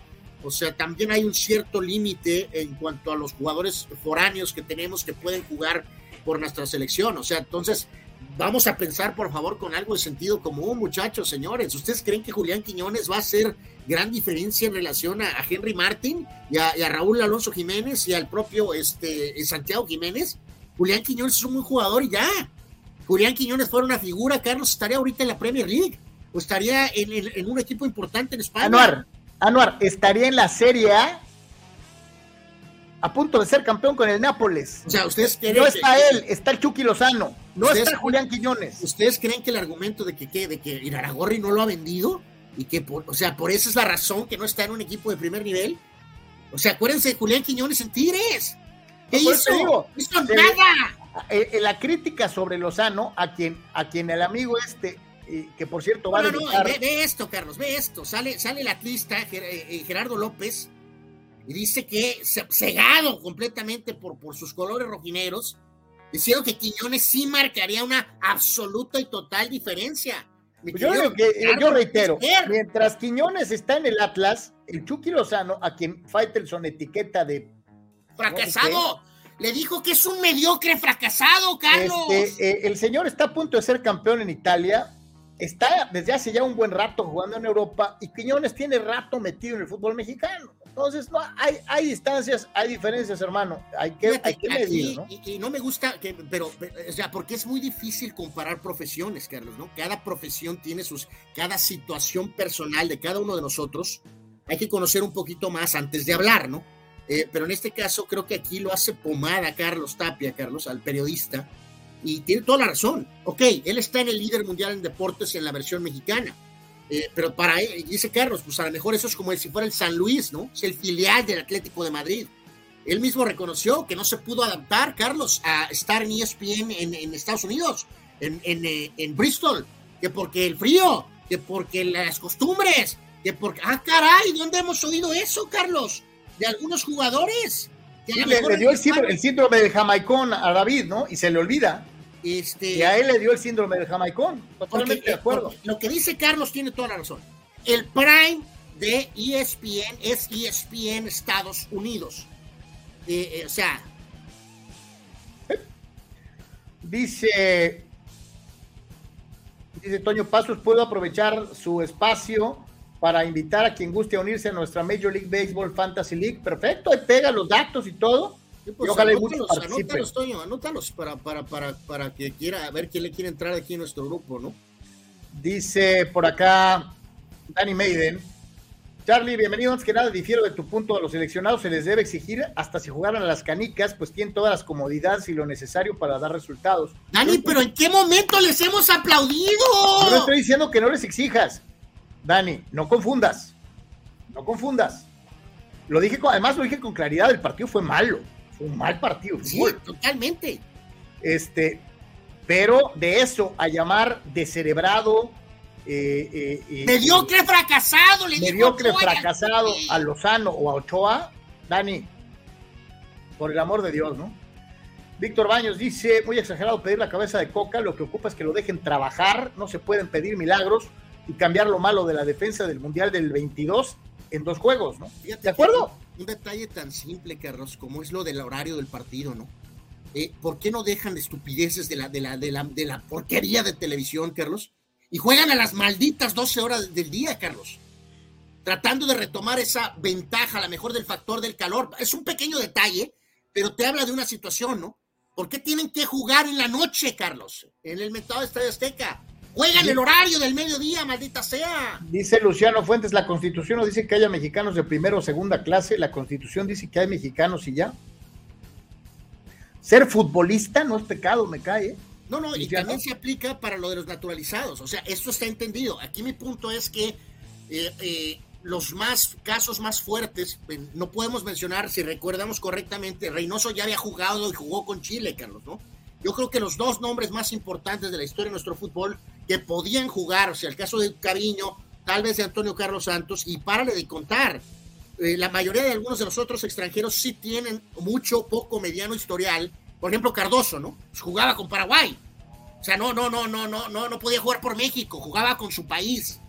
Entonces, e, ese es mi punto. Los jugadores que hemos puesto son jugadores buenos, con algunos buenos momentos. El Guille Franco, eh, con Monterrey, Ciña con Toluca un poco, por el por el por el, el, apoyo del bigote, pero o sea, no, no hay ningún jugador, Carlos, que realmente va a venir a hacer una oh, diferencia. A lo mejor Cariño hubiera podido hacer esa diferencia en 82, o en 86, o en 78, tal vez, no lo sabemos. Sí, sí, totalmente. creo que nos falta antecedentes, nos falta eh, análisis eh, eh, a priori a posteriori, este, en fin. Dice Carlos Tapia, el periodista argumenta. Ah, ya, ya, ya lo veía. Eh, dice por acá, el único feliz, dice Toño Pasos, el único feliz con el desempeño de la selección es el Piojo Herrera. bueno, este, eh, en fin. No, eh, el Piojo va a tener que hacer algo en Tijuana, Toño, antes de que le puedan volver a considerar el tema de la selección. ¿No? O sea, porque se le factura su salida mala de América la salida mala de Tigres. Entonces, este, sí tiene el historial, pero va a tener que hacer algo aquí en Tijuana, Carlos, durante el próximo lapso de tiempo para volver a levantarse la manita, ¿no? En caso de que Coca eh, no pueda entregar resultados, ¿no? me llama mucho la atención esta, una de acá, dice el buen Fidel, los únicos mediocres y fracasados son Héctor Herrera y Héctor Moreno, que solo están ahí por dedazo de Zoom, y Orlegui, que más que por méritos futbolísticos. Héctor Herrera no está convocado ahorita, Fidel. Sí, Fidel, yo no vi al HH en ningún lado. Si tú lo viste, pues dinos dónde, ¿no? Héctor Moreno, que tiene cuatro copas del mundo y jugó en el Holanda, en España y en Italia por más de una década, que no es más reconocido nada más porque tiene una personalidad callada. Héctor Moreno ha sido un gran jugador. No manches, pero pues bueno, eh, eh, en fin, dice Peter Sahot, dos defensas, dos laterales, dos medios y dos delanteros naturalizados es lo que necesitaría México y no nada más a Quillones, ¿no? Eh, y mi querido Peter, no los hay. No los hay. hay un montón de extranjeros, pero dudo mucho que podamos sacar dos defensas naturales, de, realmente, dos defensas, dos laterales, dos medios y dos delanteros. Dice por acá, esta, me llamó mucho la atención de, de, nuestro querido de nuestro querido Marco Verdejo, eh, eh, en donde señalaba la cuestión de los famosos viajes, ¿no? Eh, eh no se me perdió. Es este, creo que es este, ¿no? Dice Marco, Carlos Ciano, en aquellos ayeres la LNBP, la Liga Nacional de Básquetbol Profesional, dice, jugábamos martes, jueves y sábado y viajábamos en burra, o sea, en camioneta, ¿no? Cuando estaban en Torreón, y los del fútbol en México se quejaban de estar cansados y solamente juegan una vez a la semana. De acuerdo, mi querido Marco, eh, pero también te la digo, ¿no? Pues aquí los famosos viajes transatlánticos, los cambios de horario. Estoy hablando de los juegos de selección mexicana, no estoy hablando de los juegos de liga. Eh, es diferente. Eh, no, no, yo, yo lo, y Carlos, yo entendemos las limitantes que han tenido y siguen teniendo en básquetbol y, en el béisbol incluso, más en el básquet que en el béis. Pero, Marco, eh, creo que aquí el tema que decíamos es si bien eh, sí sabemos que hay muchos recursos mal acomodados en el, en el, caprichoso soccer, no puede aparecer un líder de opinión diciendo que Guillermo Ochoa y el Chucky Lozano son unos fracasados y mediocres, pues.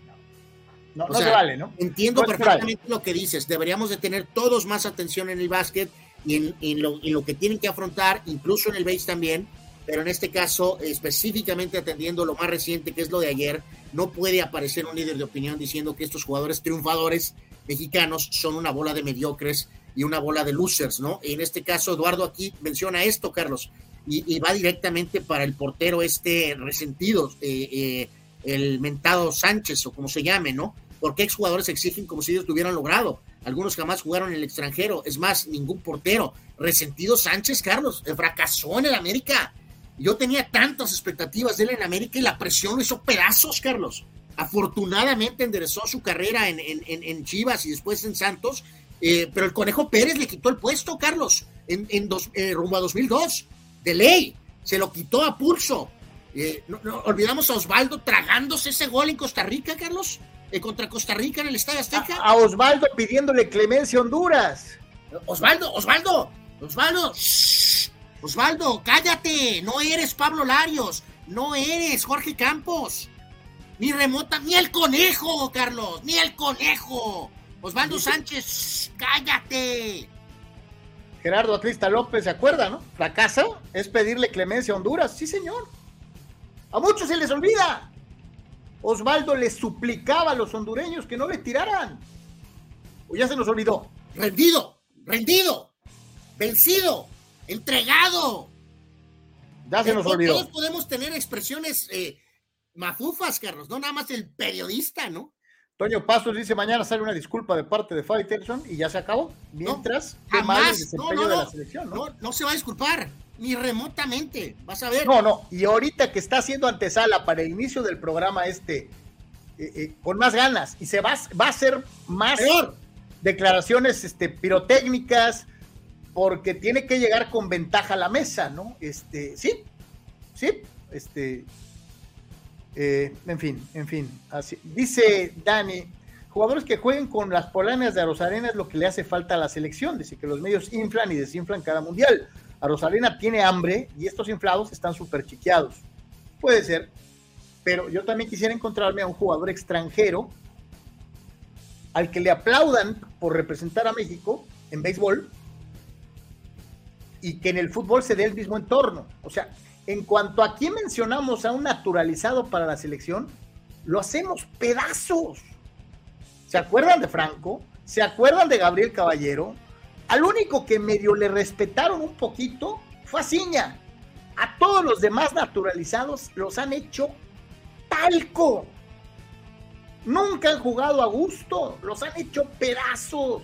A todos. O también ya se nos olvidó. Ahí la dejamos. Dice Gerardo Crista López, el vendido Fighters en el que odia Televisa, mismo donde es el programa este que dicen, ¿no? Pues yo no sé si se venda o no se venda, yo también te digo, yo no estoy casado con ninguna empresa, ya lo hemos demostrado en reiteradas ocasiones. Este, no, no, no, o sea, ahí no hay bronca, me imagino. Eso no tiene bronca, es un este, profesional que ejerce su chamba donde sea, donde le paguen. Eh, por ejemplo, el narrador, Carlos, que muy de fondo o públicamente lo va a criticar, que porque va a poner un pie en Televisa o va a salir en Televisa, eso no tiene nada que ver, qué bueno, qué bueno. Aquí, por mí que vaya aquí o a China, donde quiera. A mí lo que me, a veces me conflictúa mucho son sus eh, pirotécnicas y, cliqueras este, declaraciones. Y, David, y David piensa que él sí puede agredir a los, a los a demás. Todo el mundo pero si alguien se la devuelve a él, ¡uh! ¡uh! Ese es el problema con David. O sea, yo te digo algo, creo que Faitelson es, es, es bueno eh, en su chamba. Como reportero era bueno, eh, como, como eh, reportero de colores extraordinario, pero este... Fíjate que ahí sale otro, otro nombre y, y no es por nada, ¿eh? También me quedo con él. Pobre Adolfo, dice, Adolfo goleado en 88 ríos es mejor que Osvaldo. Sí, y, Adolfo no estuvo en ningún rostro mundialista, no fue portero en un mundial como lo fue Osvaldo en 2006. Me quedo con los ojos cerrados con la mejor versión de Adolfo si Ríos. No me, si, no si mal no recuerdo, si mal no recuerdo, Osvaldo, eh, eh, perdón, este Adolfo Ríos fue el mejor portero de una edición de Copa América, ¿no? nombrado por los sudamericanos la del 97. Eh, fue uno de los mejores arqueros de la Copa América del 97. Sí, entonces, pues, bueno. Este, eh, así que pues ahí está lo del tri, este, que sinceramente es así como de dar pena de una u otra manera.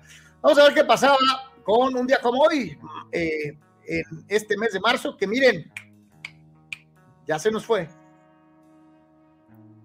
Ok, pues empezamos a subirnos a la moto de Tatís, este, en este caso, en la fecha de hoy, 27 cumpleaños, eh, triple campeón de, de las 500 millas de Daytona y uno de los mejores pilotos en la historia de NASCAR, Cale Yarborough. Él sigue todavía con vida, nació en 1939. El coreback empezó a tratar de tomar las riendas de tus Steelers cuando se empezó a ir o se fue el pelón de oro, Carlos eh, Cliff, Stout. Eh, nació en esta fecha en 1955 y otro recordatorio de que el tiempo avanza, ¿no? Porque si Cliff Stout es el segundo que sale en la lista, nació en el 55, quiere decir que ya fue hace rato. Eh, gran lateral izquierdo alemán, ochentero y principios de los 90, Hans Flugler. El único problema con Hans Flugler es que estaba delante de él Andreas Breme. Es, el pequeño, es el pequeño problema. Si no, este hubiera sido lateral izquierdo de Alemania, probablemente en el Mundial de 90, eh, eh, con toda seguridad, ¿no? Este pero era un gran jugador para el Bayern Múnich. Eh, Carlos, la señora Shusha, eh, en su momento, pues una de las mujeres más eh, seguidas literalmente en el mundo, ¿no? Shusha, si recuerdo correctamente, Carlos llegó a tener, este, ser pareja, si bien tal vez brevemente, de Pelé y también fue pareja de Ayrton Senna, Carlos, Shusha. Sí, señor, así fue. El, romance con Pelé fue eh, eh, eh, a nivel global, ¿eh? sí, sí, sí, sí, es correcto, ¿no? obviamente otro recordatorio de que el tiempo avanza, pues en este caso es que Shusha, en este caso, este, pues Carlos está cumpliendo 60 años, Carlos. Increíble, ¿no? Eh, pues bueno, pues híjoles, pues ya, bueno, ahorita hablaremos también de cómo el tiempo pasa, ¿no? Eh, una gran estrella, pues, de, de, programas infantiles, eh, sobre todo en los ochentas, eh, Shusha, ¿no? Y principios de los noventas. uno de los mejores directores de cine, con su tan particular estilo. A lo mejor mañana hablamos de cuáles son nuestras películas favoritas. Mañana hablaremos más de, de Quentin Tarantino. Nació en esta fecha en 1963, o sea, igual que, que Shusha Buen jugador en NBA con varios equipos, buena carrera colegial. Ed Pigney nació también en esta fecha en 63. En, también en 63, el gran coreback de Filadelfia y después de Minnesota, eh, Randall Cunningham, eh, un espécimen atlético, el gran Randall. Yo te lo digo, ah, es uno de mis corebacks favoritos, eh, aún y cuando no ganó, aún y lo que sea, a mí se me hace que es el coreback prototipo para todos los demás afroamericanos que vinieron después de él digo, ahorita a lo mejor que vamos a mencionar brevemente y tal vez mañana más al tema de la mar, Carlos, o lo que ha pasado con Murray o algunos de estos corebacks modernos, me quedo con los ojos cerrados con Randall Cunningham, o sea, sin pensarla un segundo, ¿no? Este, ya sea con su versión más joven, más atlética, o el coreback mucho más cerebral más adelante en su carrera deportiva. Eh, Chicabón, la señora Talisa Soto, ella nació en 1967 sale en una de mis películas favoritas de James Bond, que es Licencia para Matar. Eh, si no conoce más de ella, también modelo internacional, búsquenla, sigue siendo una mujer muy, muy, muy bella. Talisa Soto eh, nació en 67, eh, una leyenda icónica del mundo de la música. la señora Mariah Carey nació en esta fecha, en 1969. Novia del Sol de México, Anuar En un momento novia del Sol de México, correctamente piloto de Fórmula 1, muy exitoso. El señor David Coulthard nació en esta fecha en 71, gran delantero de Países Bajos, de Holanda. Eh, Jimmy Floyd Hasselbank nació en 72, la rompió en España eh, con el Atlético y en, la Premier también, entre otros momentos. Gaisca Mendieta, gran jugador español, nació en 74. Cantante también, Fergie, parte de los Black Eyed Peas, nació en 75. Jugador de, buena carrera colegial, después quedó mucho a deber en la NBA. Danny Fortson nació en 76 Buen pelotero, grandes ligas, varios equipos. Michael Kodyer nació en 79. Uno de los mejores arqueros eh, de, pues, eh, históricamente, eh, todavía actual, obviamente. Manuel Neuer nació en 1986. Buster Posey, el, el, amigo, ¿es el amigo de, la señora Sáenz? sí, sí, sí, yo creo que le mandó y felicitaciones Carlos Inés Sáenz a Manuel Neuer, ¿no? Que, que, evidentemente no se llevaron bien. Buster Posey, gran catcher histórico con los eh, San Francisco Giants, nació en 87. Buen pitcher en grandes ligas, Jacob Dorisi, nació en 90. Y actual jugador importante de los Mets de Nueva York en grandes ligas, que pues, inicia esta semana, Brandon Nimo con los Mets de Nueva York. Eh, si gustas, vemos la siguiente, Carlos, con algunos fallecimientos y por supuesto algunos eventos eh, tanto deportivos como del cine o como de la misma vida real que son de esta fecha 27 de marzo. Ok, por orden, en esta fecha, Carlos, en el 73, en los Óscares, apareció esta dama eh, en lugar de eh, Marlon Brando para recibir su Oscar por el padrino, la activista Sashin Little Feather. Eh, Brando la mandó que para que mostrara que había problemas en maltrato a nativos americanos y obviamente pues fue un escandalazo mayúsculo en la historia de los Oscars. A que veas qué tan adelantado estaba don Marlon Brando, eh, que eh, eh, metió sí, se tema de del 2023 en 1973. Sí, señor. no hay más, de acuerdo, totalmente. También en los Oscars, en esta fecha, pero en 95, Tom, Tom Hanks recibía su Oscar por Forrest Gump. En esta fecha, pero un año antes, el gran y ahora polémico tiburón Greg Norman ganaba el Players Championship, que como quien dice es el quinto major de la PGA, volando al, cuadro, dejando a un lado a Fossi Seller, que terminaba en segundo lugar. En esta fecha, en 1998, me tocó ver ese partido por tele, eh, pero fue increíble. Los Bulls de Michael Jordan eh, jugaban en el Georgia Dome de Atlanta, vencían a los Hawks 89-74 ante 62.046 aficionados, marca que hace poco se batió en el Alamo Dome en San Antonio. Y eh, hace un año, Carlos, Hace un año, el señor Will Smith, de manera cobarde y respetuosa, eh, abofeteaba a Chris Rock en los Oscars. Un año de este incidente el día de hoy. En cuanto a los fallecimientos de personalidades de nuestro globo terráqueo, eh, el señor Yuri Gagarin, Carlos, falleció en esta fecha en 1968, eh, el primer hombre en el espacio, el cosmonauta ruso, lamentablemente fallecería en un eh, avión MiG a los 34 años de edad. Hay un montón de teorías de conspiración alrededor del tema del fallecimiento de Yuri Gagarin. El gran actor, tremendo comediante, de una de mis películas favoritas de comedia, 10, La Mujer Perfecta, el incomparable Dudley Moore, Carlos, qué comediante era, chaparrito, pero era, era una cosa increíble el gran Dudley Moore, qué comediante tan sensacional, falleció y, hay, y hay, este, hay clarísimo, Dudley Moore era ya una figura inconmensurable en Gran Bretaña cuando finalmente tuvo la oportunidad con películas como Arturo, el millonario seductor, de pegar a nivel mundial, pero un tipo respetadísimo en la comedia a nivel internacional desde antes. ¿eh? Totalmente, falleció en esta fecha en 2002 de neumonía a los 66 años. Eh, Carlos, eh, te pones de pie. Rigo Tobar, Carlos, se fue en esta fecha en 2005.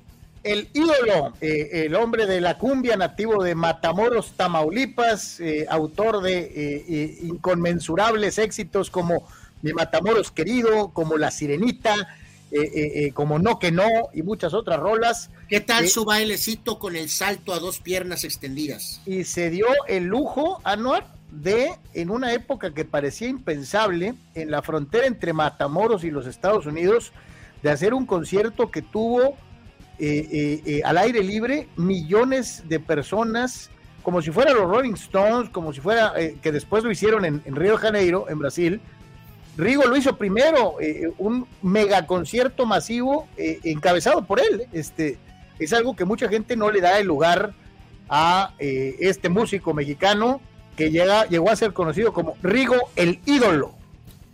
18 años ya que se fue Rigo Tobar en el ámbito del básquetbol de la NBA, jugador y después muchos años narrador del Jazz de Utah. Me tocó escucharlo muchas veces narrando juegos de, Malone y de Stockton, Hot Rod Hundley narrador de la vieja escuela, pero qué buena pimienta le ponía a los partidos. Y legendario coach de la Universidad de Miami, eh, Howard Schnellenberger, se fue en esta fecha en 2021, hace dos años. Legendario coach, falleció a los 87 años, parte de toda esa carrera de coaches que tuvieron los huracanes en los 80s, este, eh, que recordamos como Jimmy Johnson y como Dennis Erickson. Ahí el primero fue Howard Schnellenberger.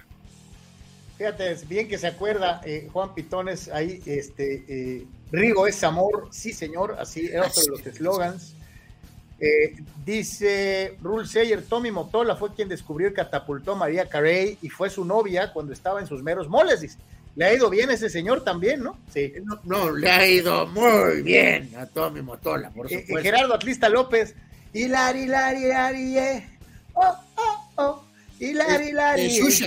Oh, a eh, sí, sí, mira, bien se acuerda el Atlista de la señora Xuxa, que era guapísima en su época, con su canción Para los Bajitos, como ella denominaba a los niños eh, en aquel entonces. Dice Luciano, mi papá veía el show de Xuxa conmigo en el Canal 11 cuando tenía 7 u 8 años. Me pregunto por qué siempre le gustó más a él que a mí. No lo culpo, Chano. No, no, no, lo culpo. Era una mujer seguida a nivel mundial, evidentemente. Dice Eduardo de San Diego, Chucha, oh my God, mujer espectacular, ¿cierto? Mujer guapísima, guapísima en su tiempo. Eh, eh, dice Fidel, a lo que voy con esto es que salieron unas declaraciones tan fuera del lugar de Eitan Benesra, en donde dijo que no se necesita un cambio generacional en el tricolor. Así lo dijo en Twitter. Es su opinión. Y yo no creo, Fidel, que Eitan haya dicho que el Chucky es analfabeto, o que, o sea, ¿Me da a entender? Hay maneras. Hay maneras. La opinión, bienvenida. El ataque, la ofensa, no es por ahí. No, no es por ahí, ¿no? Este, eh, dice Gerardo Atlista López, JJ Corona, mejor que Osvaldo. ¿Sí? Sí. ¿Sí? Sí. Sí. Y por mucho, no por poquito, por mucho. Y no, aquí no me salgan con que porque estamos tirando que porque fue el portero de las Chivas. No, eh, primero fue portero del Atlas y después de la América. Apenas pasa, Carlos, a lo mejor a su, uno de sus eh, clones o discípulos, eh, Talavera. Apenas, apenas pondría a Osvaldo por encima de Talavera. Pero no de, de Corona, no. Corona ha sido mejor portero que Osvaldo. Esta es muy buena pregunta de Abraham. Mohamed Pumas. ¿de dónde le pagarán? De lo que se ahorraron con Dani Alves. Eh, sí, eh, de que hay algún fondito de lana, sí la hay, mi querido Abraham. Por más que a veces dicen que Pumas está, yo no sé cómo, pero hubo dinero para retener a Dineno, para ir por Del Prete y por el Toto famoso Bulto Sabio, y luego el tema de traer a Dani Alves. Hay algo de dinero, eh, no, no el dinero de Tigres, pero hay algo de dinero en Pumas. De ahí le van a pagar a Mohamed. Gerardo Trista López, yo miraba por, yo, yo lo miraba por Topollillo, hoy de adulto, eh, veo sus videos de Shusha, pero este, de los otros, te digo. de esos no sabemos. Abraham Mesa, la hermana de Victoria Rufo Gaby, hizo un programa copiado del de Shusha, pero pues a los talones, dice, aunque también era muy guapa, ¿no? Bueno, pues eh, digo, pues hay muchos formatos similares, vamos a llamarlo así, ¿no? Eh, no, Dani, ni, cerca, ¿eh? No, no, bueno, tampoco, tampoco, tampoco. digo, digo, pero bueno. Eh, dice Danny Maiden, un jugador profesional mexicano debe exigirse hasta para saber hablar ante los medios y hay quienes les falta muchísimo, tanto dentro como fuera de la cancha. Que no fue el caso de Lozano. No es el caso, exacto. podrás, no, compartir lo que dijo, pero de que se expresó bien, se expresó bien. Eh, ese no es problema. Dani, hay, chécate la declaración de, Lozano y, no se equivocó en nada. Eh, pero, o sea. Sí, no, no, no es un analfabeta ni un ignorante. Podríamos diferir de su opinión, pero no de que no tiene el cerebro para coordinar tres palabras. Sí, sí, creo que David, David se fue por donde no era y es lamentable, la verdad. Sobre todo reitero porque es un tipo eh, muy reconocido, muy y, apreciado, ¿no? Con todo y sus controversias, esto y aquello. Eh, sí se equivoca rotundamente en esto, en esto que dijo y escribió en sus redes sociales. Este fin de semana y antes de la pausa falleció Javier López Chabelo, eh, una de las eh, grandes figuras de, eh, de, la televisión mexicana. Javier. hasta mañana otra pasadita aquí a lo de Chabelo, Carlos, la verdad, ¿no? Pero qué, qué figurón. Javier era, era un figurón, era un tipo eh, empezó de floor manager, después este, evolucionó para que finalmente lo tomaran en cuenta eh, eh, en su rol de actor, hizo más de 50 películas y fue el tipo que hizo de las mañanas de domingo una especie de tradición para una gran cantidad de familias mexicanas. en familia con Chabelo, las famosas catafixias, ¿qué pasó, cuates? Este, y muchas otras frases que son verdaderamente inolvidables. Eh, eh, hay gente que yo leía por ahí, no, pues es que a lo mejor esto le pega mucho a los que estaban en el sur, acá en, Tijuana ni lo veíamos. Eh, yo me he encontrado muchos amigos tijuanenses que hablaban y que veían a Chabelo, y no es si es de, de, México o si no es de México, a pesar ni siquiera mexicano de nacimiento era, nació en los Estados Unidos este, o si hizo carrera allá en el norte o en el sur. Estamos hablando de una figura que acompañó a una gran cantidad de mexicanos por décadas y que se ganó eh, el cariño y el respeto de propios y extraños. Eh, yo me acuerdo mucho, ayer pusieron un maratón de sus participaciones en diferentes programas, desde el En Familia en la Mañana, luego pasaron películas de Chabelo y Pepito contra los monstruos, o Chabelo y Pepito detectives, y luego también este, pusieron sus participaciones en la carabina de Ambrosio, que para mí eran extraordinarias, esas veces en que les pegaba unas madrinas a, César Costa o a Alberto Castro, no, yo, eh, eh, con el personaje de Carlos, con esas escenas o con lo del chamaco berrinchudo, ¿no? Y que luego, luego le hay una escena donde César Costa le pone un guamazo en la pierna y como que se sacó de anda. Aquí está parte de esa programación que pusieron ayer, que estuvo muy, muy curioso. Sabemos que los tiempos son diferentes y bueno, este, ok, ahora es diferente el asunto un poco, pero eh, para los que sí nos tocó verlo eh, literalmente en su prime y luego le, eh, le pegó en el, en el, de este y luego le pegó en, las, en, las, en, la parte posterior y ya se paró Chabelo y, y, con esa figura imponente que tenía, pues hacía ver a César Costa como, como un pequeñín, ¿no? No, era, era, me, me reí tanto viendo algunos clips cortos ahí en las... Ah, no, le devolvió guamazos históricos lo querían cachetear, Cantinflas lo cachetea en una y te la regresa, ¿no? No, se la regresa, ¿no? Que después parece que sí, hasta que Cantinflas se puso medio flamenco, este, con el joven Chabelo porque lo había bofeteado, pero en fin, ¿no?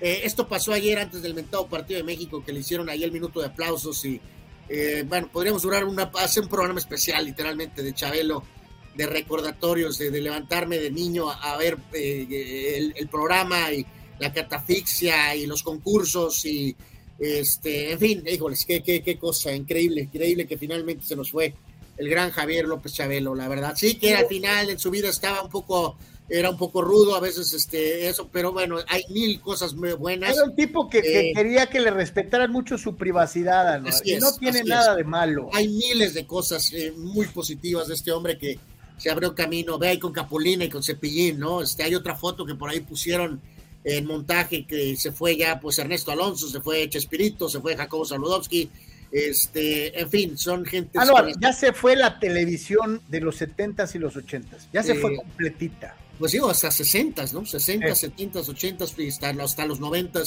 Este, híjoles, es, es, es, ahí está este, este montaje, ¿no? De estas personas tan importantes este, que, que ya, no, ya no están con nosotros. Que y fueron figuras, y, eso es muy importante, ¿no, Carlos? Porque ahorita no puede falta el que se quiera eh, lucir con eso de que, no, pues es que ahora no, y eso es, es irrelevante, no tiene nada que ver ellos fueron e hicieron lo que tenían que hacer en sus momentos, en sus épocas, bajo los regímenes que fueran. Eh, y ofrecieron muchísimo este positivo, ¿no? Yo creo que eso y en esta foto les faltó Raúl Velasco, ¿no? Sí, falta eh, Raúl Velasco ahí también. Este, este, son pues, pioneros de la televisión como la conocemos hoy en día, eh, de una u otra manera. Este, ahora sí que en paz descanse Javier López Chabelo, amigo de todos los niños, este, se le va a extrañar, ya se le extrañaba eh, eh, la salida de, del programa de, al aire. No le gustó mucho a Javier, eh, pero a ninguno cuando nos quitan un programa al aire nos gusta que nos quiten los programas. ¿no? Eso es una realidad. Me pasó. mi reacción tampoco fue buena. Este, en tele o en radio. O sea... Entonces, se entiende. Solamente cuando lo vives lo puedes expresar, ¿no? Este, entonces en paz descanse, una figura icónica, ¿no? Igual mañana seguimos recordando algunas cosas de Chabelo, Carlos, porque se lo merece. Eh, ya está finalmente, hace unos segundos, bueno, hace unos minutos empezó la ventada conferencia, Carlos, eh, y ya finalmente Pumas hizo oficial. Entonces, en este momento está la conferencia de Mohamed y ya Pumas hizo el anuncio oficial eh, de que el turco llega a, Pumas. El otro día lo mencioné, lo hablaba tantito ahí con nuestro buen amigo Marco Domínguez, Carlos, pues su paso con América si bien muy exitoso, pues es breve y evidentemente no debe de haber ningún problema con el hecho de que tenga algún pasado americanista, duró muy poco y es obviamente más identificado con Monterrey mil veces o hasta con Cholos que con el propio eh, América, eh, así que esto es una muy buena noticia para, para Pumas eh, que tienen a un gran técnico este, a partir de ahora, ya pues veremos qué hacen los jugadores con un técnico de, de verdad, ¿no? Dice Rule Shayer, icónica la escena donde se le cuadra al gran, al gran Cantinflas, pues se le cuadró, pero también le pegó su guamazo, ¿eh? No creas. Dice Carlos Tapia, los madrazos que le daba con la mera palma de la mano en el cuello a Héctor Lechuga y Alejandro Suárez eran. no, no, era, era, era, era bravo, o sea. Este, Gerardo López se acuerda de Pepito y Chabelo contra los monstruos, ¿sí? Juan Pitones dice, yo normalmente veía la última hora del programa porque era toda una hazaña levantarse a las 5 de la mañana en domingo. En cambio, los sábados en la mañana y los morning cartoons en Estados Unidos empezaban desde las 4 de la mañana. Sí, que eso es muy bueno, Juan, porque tú eh, ofreces esa perspectiva de esta región. A nosotros nos tocó vivirlo en Guadalajara, en el centro del país, en horario del centro del país. Eh, tú tenías el horario del Pacífico, ¿no? Y entonces eh, pues era mucho más, era a las 7, ¿no, Carlos? Según yo recuerdo correctamente, el programa empezaba a las 7, ¿no? Sí, de 7 a 9 me parece que era este, el programa. Entonces, pues sí, recuerdo muchas veces haberme levantado justo a las puras 7 para, para ver un rato de Chávez, o a lo mejor un poquito más tarde, en fin. Dice Pemar, me acuerdo de mi niñez y juventud. Saludos, Chuy. Con Chabelo y, Capulina. Dice, uy, ya llovió. Pues sí, ya se fueron los dos. Eh, eh, Eduardo, en familia con Chabelo, era programa en que uno como niño siempre salía ganador. Eh, menos cuando te tocaba la mala catafixia. Pues hasta cierto punto, ¿no? Los muebles troncosos famosos, ¿no? Este. Eh, Oye, un niño iba cargado de regalos y de dulces y se ganaba una sala, cabrón. Entonces, los felices eran sus papás el niño se quedaba sin juguetes, ¿no? O sea. De hecho, aquí creo que Gerardo Atlista López está, eh, eh, yo creo que no, no creo que se llamaba más deporte lo que podía seguir después, mi querido Gerardo. Ese es más actual. Esto es mucho más actual. Eh, lo que hubiera habido no lo recuerdo, pero no era más deporte, tenía otro nombre o era otra cosa lo que seguía Chabelo, ¿no? Que también nos tocó eso muchas veces, ¿no, Carlos? Que, o sea, reiteramos, era como de 7 a 9, de 7 a 10, eh, tal vez de 8 a 10, pero no, creo que era de 7 a 9, eh, lo que viniera de programación, porque recuerden que por muchísimos años, el domingo eh, estábamos esperando el fútbol de las 12 del día, tiempo del centro de México, y, a las 10 de aquí, pues, pero en aquel lugar, pues era a las 12, o sea que era, era todo una, vamos, una continuidad de programación, vamos a llamarlo así, ¿no? Dice Gerardo Atlista López, dicen que era más corajudo que el mismísimo Tuca. Mañana les voy a platicar mi anécdota con Chabelo. Mañana, mañana. Ahorita que acabo de estar en Teotihuacán, eh, eh, les voy a contar dónde conocí a Chabelo en persona y a qué edad. Este, mañana se las platico con muchísimo gusto. Juan Antonio dice las catafixias, los Bubble Gomers, los cuates de provincia, los dubalines. El juego más divertido para mí era ¿quieren ruido o quiere silencio? Sí, también eso fue muy popular. Este, dice Pemar que, ¿qué me regaló AMLO, enseña tu retrato en el Zócalo, no le saques. Este, es una, mejor una torta, Carlos, veníamos, me quisieron regalar una torta y un frutzi y salí disparar. Yo iba, yo quería, lo que yo quería era salir del área del centro de México porque pues, era aprovechar el día y no podías hacer turismo en el centro histórico porque estaba el meeting, ¿no? Entonces, para poder salir a pie del centro de la capital fue un via crucis por la cantidad de gente que estaba llegando al famoso meeting. Eh, Marco Verdejo dice, bien por Pumas, Mojamón, buen entrenador, todo el éxito. Eh, pregunta Luciano que si fui al meeting del peje, lo que yo quería era salir corriendo de ahí, eh, mi querido Luciano. Me tocó muchísima gente, puse unas fotos por ahí, muchísima gente. Este, dice, dice por acá, Eduardo de San Diego, por cierto, Chabelo fue el único actor en la historia que Cantinflas le permitiera una cachetada en una película. Cuando le preguntaron si quería repetir la famosa escena, dijo que Chabelo, que Chabelo sí podía. O sea, repetirla. Yo no me la jugaba. Dice Gerardo Atlista López, era patas verdes antes de Chabelo. No, Chabelo es anterior a Burbujas. De hecho, Burbujas salía en un tiempo después de En Familia. Era primero en familia y ligaban burbujas. Este, eh, y dice Pablo Aranalde, ¿no? Saludos, Pablo. Seguía burbujas, ¿cierto? Muchos años, así fue, en familia y después Odisea Burbujas. Correcto. Este, dice, hablando de muebles troncoso, ¿dónde jugará Chicharito esta temporada? ¿En donde mismo? Víctor Baños dice, seguía burbujas, ¿sí? Y dice Ricardo Tito Rodríguez, ¿no se acuerdan que el Toluca jugaba los domingos a las 11 de la mañana? O sea que también a veces se ligaba el programa de Chabelo al fútbol. Sí, sí, sí, de acuerdo, totalmente. Eh, dice Pemar, en ese tiempo era cuando todos veían Telerisa, ahora ni aunque me paguen. Pues sí, ha cambiado muchísimo. Sí, pues no estamos probablemente viendo lo de ahorita, pero sí veíamos lo de allá. Vamos a hacer una pausa, no se vaya. Estamos en Deportes, regresamos. Queremos consentirte toda la semana. Por eso, todos los días te damos excelentes combos. ¿Ya probaste nuestras diferentes opciones para comer? Si no lo has hecho, ven a disfrutar de nuestro delicioso menú. Nuestro sabor es la mejor promoción. Contamos con servicio a domicilio gratis. Pregunta en nuestras sucursales. En nuestras direcciones, sucursal Rosarito Centro, sucursal Benito Juárez y sucursal Cantamar. No importa el día que sea, siempre puedes disfrutar de nuestro exquisito sabor y de nuestra increíble promoción cualquier día de la semana. En Pollo Asil, porque así te queremos.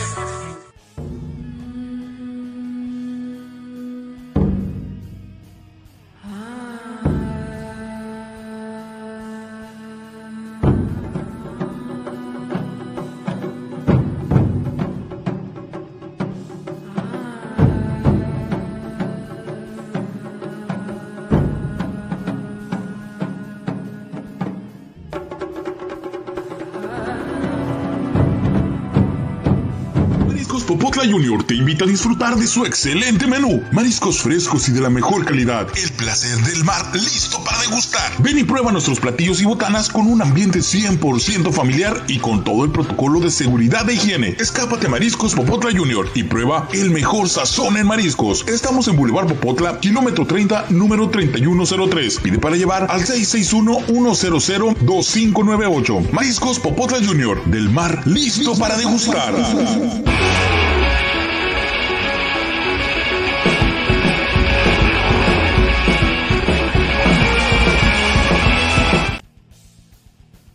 De regreso en Deportes. Muchísimas gracias por continuar con nosotros. Dice Pemar. Yo te vi en la tele desfilando en el Zócalo con la bandera de Morena, no lo niegues. Chale.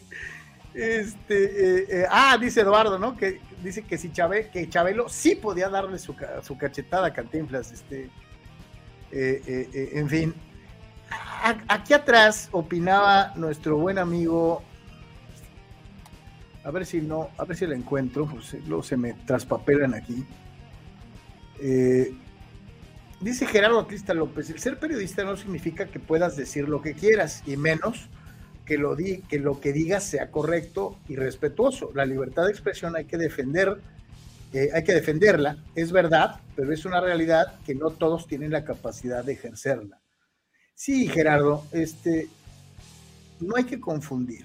Eh, tenemos quienes tenemos la fortuna de que muchos de ustedes nos acompañen o nos sigan en cualquier medio, eh, ¿tenemos derecho a decir nuestra opinión? Sí, como tú tienes derecho, pero hay maneras de decir las cosas, ¿no? Este, eh, eh, y sí creo que hay una gran equivocación hoy en redes sociales por parte de, de David Feitelson. Este, pero bueno, cada quien, este, él está en donde está, yo estoy humildemente en este espacio este, pero sí procuro no faltarle al respeto a, los demás este, y, de decir las cosas, pues como también yo las siento, pero sin incurrir en, descalificaciones, ni en epítetos, ni No, bueno, es que, Carlos, digo, es que estamos colgadísimos, a lo mejor muchas cosas yo creo que vamos a tener que guardarlas para mañana, eh, no, no, no en sí, no se trata de eso, porque sí podemos ser muy carrilludos todos y poner apodos y va a vivir.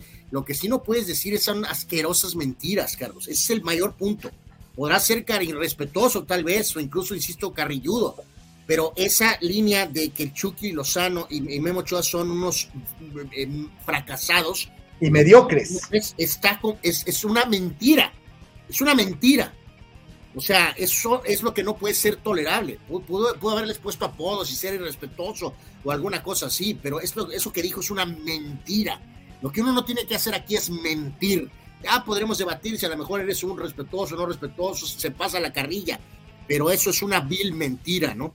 Eh, Carlos Tapio nos dice aquí, Carlos dice, y tiene toda la razón, ¿no? Seguía Chabelo, luego una versión live del noticiero, que podía ser hoy mismo, fin de semana, o al despertar después, o después Jorge Berry, o el Gallo Calderón, y después de ahí seguía el fútbol. Sí, más o menos por ahí es correcto, mi querido Carlos, totalmente.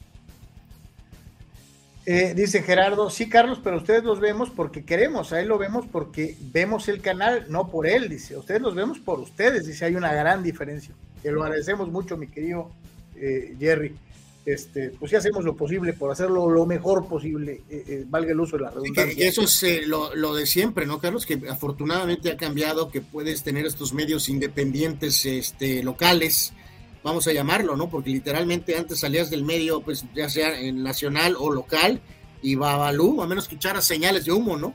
Este, pero ahora afortunadamente tiene estos espacios para un poquito ofrecer puntos de vista diferentes a los de los medios gigantes, ¿no? Hay un programa de Chabelo, dice Carlos Tapia, de Editorial Clio, narrado por el joven Murrieta, que es excelente, si está en YouTube, lo vamos a buscar, mi querido Carlos. En la mañana les eh, platicaba y comentaba con algunos de ustedes en relación a los cuervos de Baltimore y a Lamar Jackson, y eh, lo que en algún momento mi carnal había dicho y habíamos comentado aquí, en el sentido de que tal vez iba a pesar mucho el ego de John Harbaugh de decir en Baltimore lo que funciona es mi sistema eh, y no eh, el que sea el equipo de un jugador. El año pasado, en la temporada pasada, a manera de carrilla, ustedes recordarán, yo lo llegué a decir muchas veces, este, yo no decía Baltimore, yo decía Lamar Jackson contra el equipo en cuestión, porque para mí el equipo era Lamar Jackson. Este, eh, eh, y a final de cuentas, pues hoy solicitó el jugador que lo ponga transferible, ¿no? Que lo dejen jugar en otro equipo eh, porque no le quieren pagar el dinero que él considera debe ganar, ¿no? Sí, y yo creo que también de esto hablaremos mucho más mañana, Carlos, pero en este sentido, en, en breve, me queda claro que aquí es lo mejor para ambas partes, es decir bye, Carlos, ¿no? Este, yo creo que, ok, si el coach famoso quiere correr su sistema y buscar a, otro jugador similar, ya sea en el draft o, al que tiene ahorita, o incorporar a alguien maravilloso, pero creo que aquí en repetir, eh, eh, lo mejor es que ambas partes vayan por su propio lado, ¿no? Eh, Jackson sí, que si es el, contrato más grande de la historia, no, pero ha dado crecimientos muy fuertes, es un buen coreback y que creo que puede dar mucho más eh, lejos del sistema eh, completamente de ataduras, este, y que aparte lo va a llevar literalmente a la muerte, ¿no, Carlos? O sea, este, eh, porque pone un, énfasis increíble sobre el coreback, Carlos. No, no, no nada más con el hecho de pasar cuando tiene que hacerlo, sino que también tiene que correr un montón, y si no metes el cuerpo, pues no vas a hacer nada, ¿no? Entonces, este, este chavo ha puesto la piel por los Ravens, eh, se ha ganado su lana y si no le quieren dar su lana, pues entonces déjalo ir, ¿no? Sí, sí, y, yo reitero, ¿no? Hace rato alguien me decía, no, es que estás dándole demasiada importancia, no es ni siquiera un buen coreback. Eh, alguien me, hacía referencia de Sean, eh, Sean Watson, y yo te digo algo, yo agarro a la mar por encima de Sean un millón de veces, ¿eh? Sí, sí, nadie está diciendo que es Brady o Montana, ni mucho menos, es un buen coreback.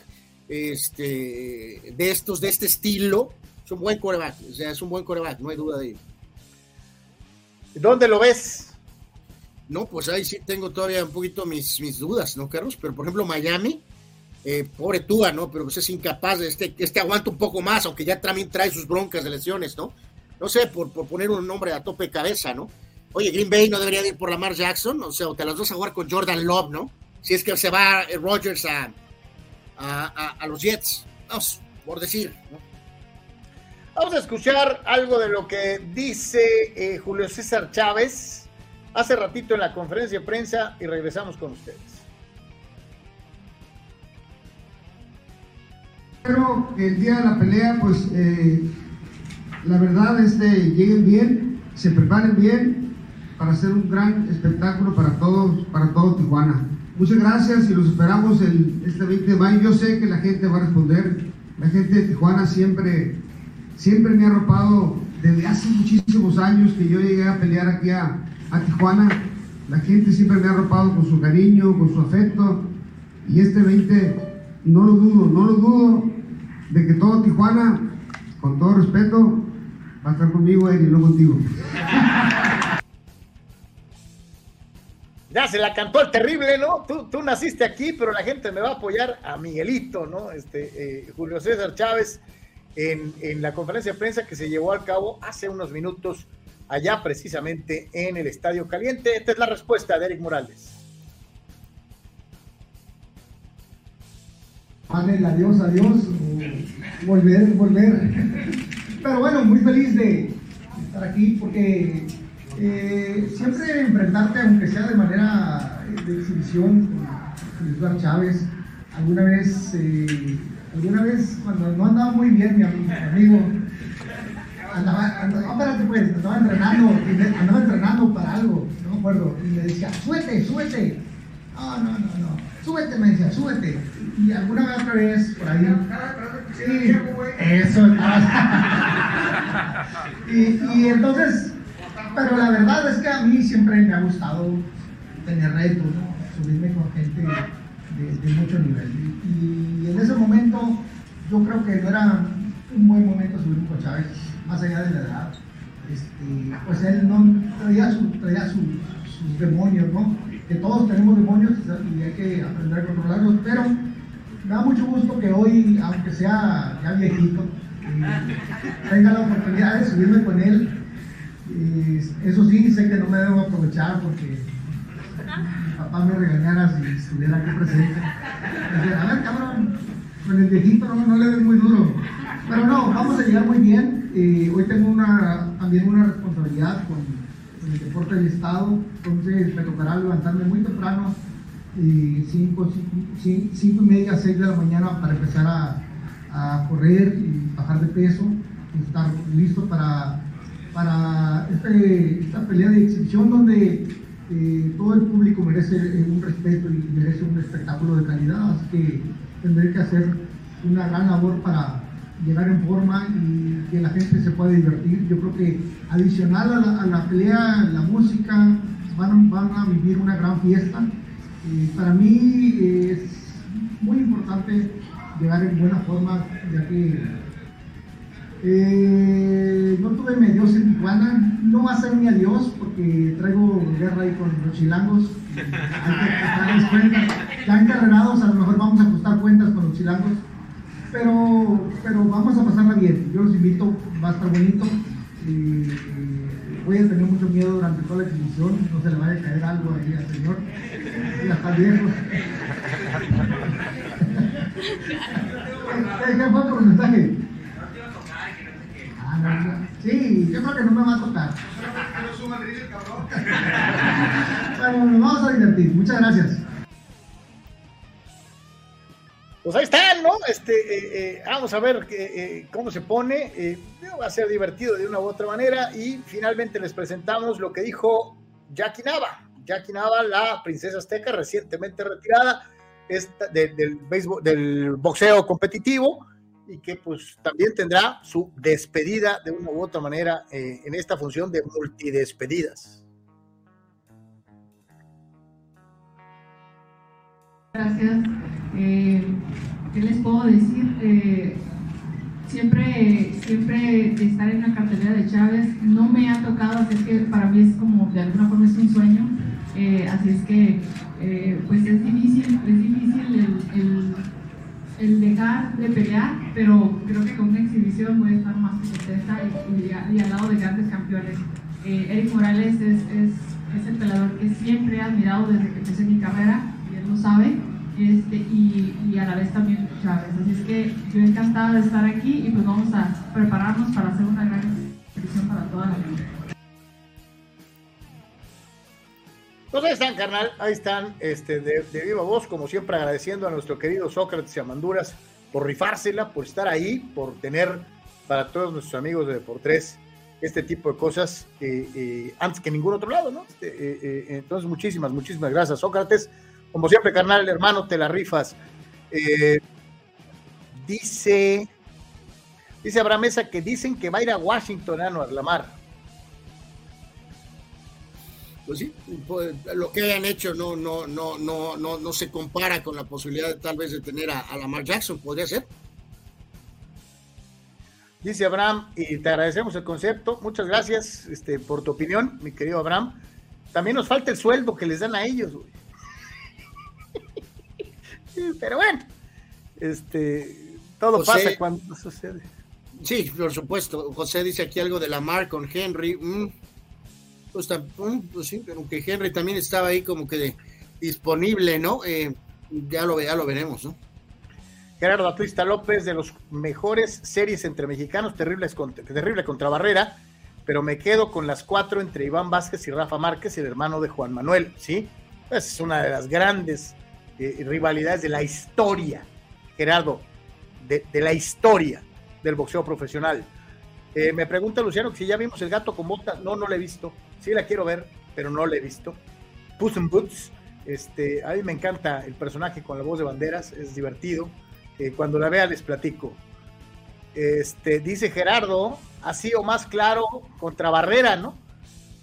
Estaría muy suave una exhibición, porque además los dos, este, eh, hasta en el programa que tienen, se picudean muy machín. Entonces estaría muy divertido verlos otra vez arriba, arriba del ring, ¿no?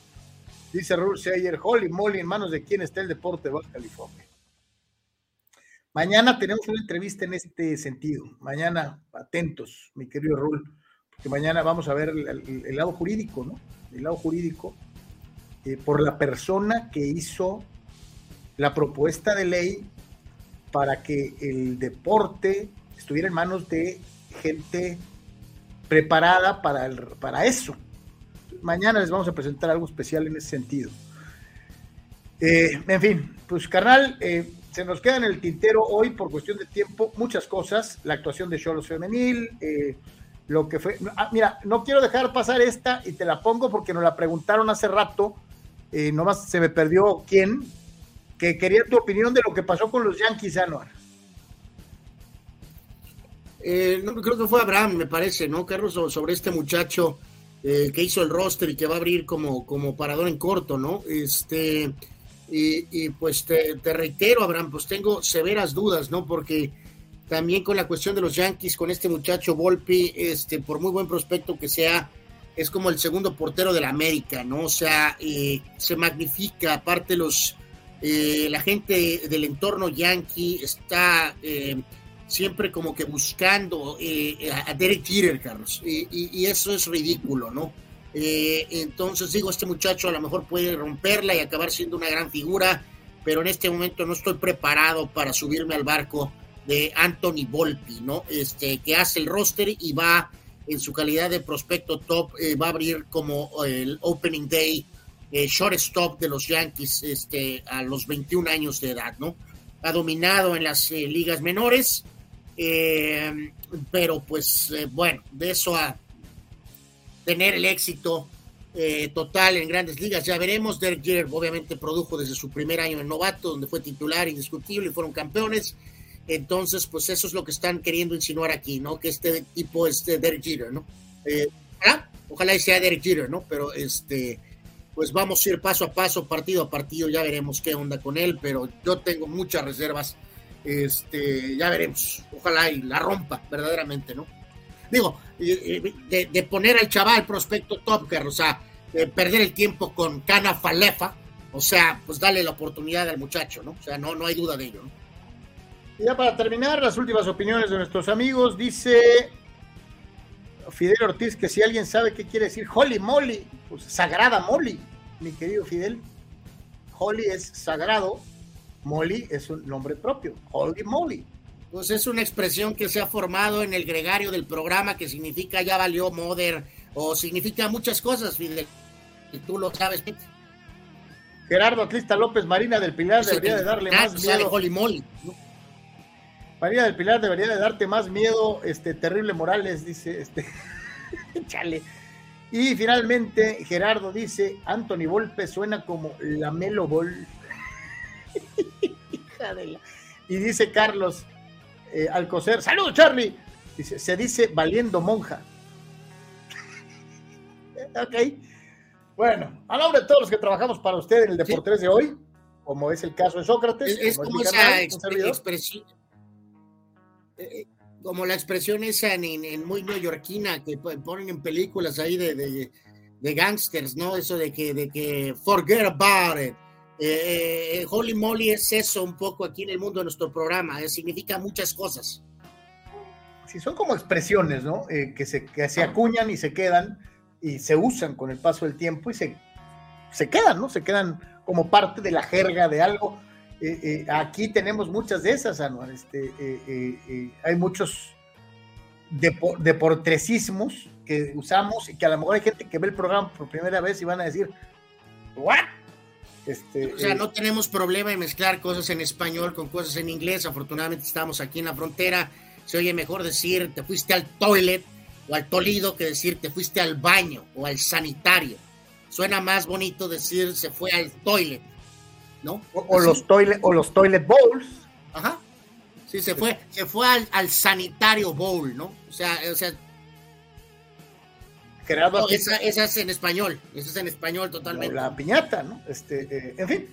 Carnal, eh, decíamos, esto es el nombre de Sócrates que trabajó macizo desde el Estadio Caliente de Anuar Yeme. Muchas gracias a Sócrates, de verdad. Muchas gracias, Sócrates. muchísimas, muchísimas gracias. Si Dios quiere, estaremos de regreso el día de mañana. Hay una serie de adecuaciones en el estudio en donde hemos estado trabajando y eh, vamos a seguir pues, este, hasta que nos digan aquí precisamente en este formato antes de volver al estudio. Así que a todos, como siempre, les agradecemos que nos hayan hecho el favor de acompañarnos y eh, si Dios quiere, pues nos estaremos viendo el día de mañana. Hoy es lunes. Ah, eh, Carlos, muy importante a la gente que todavía nos estás escuchando, ya a partir de hoy eh, regresa el podcast.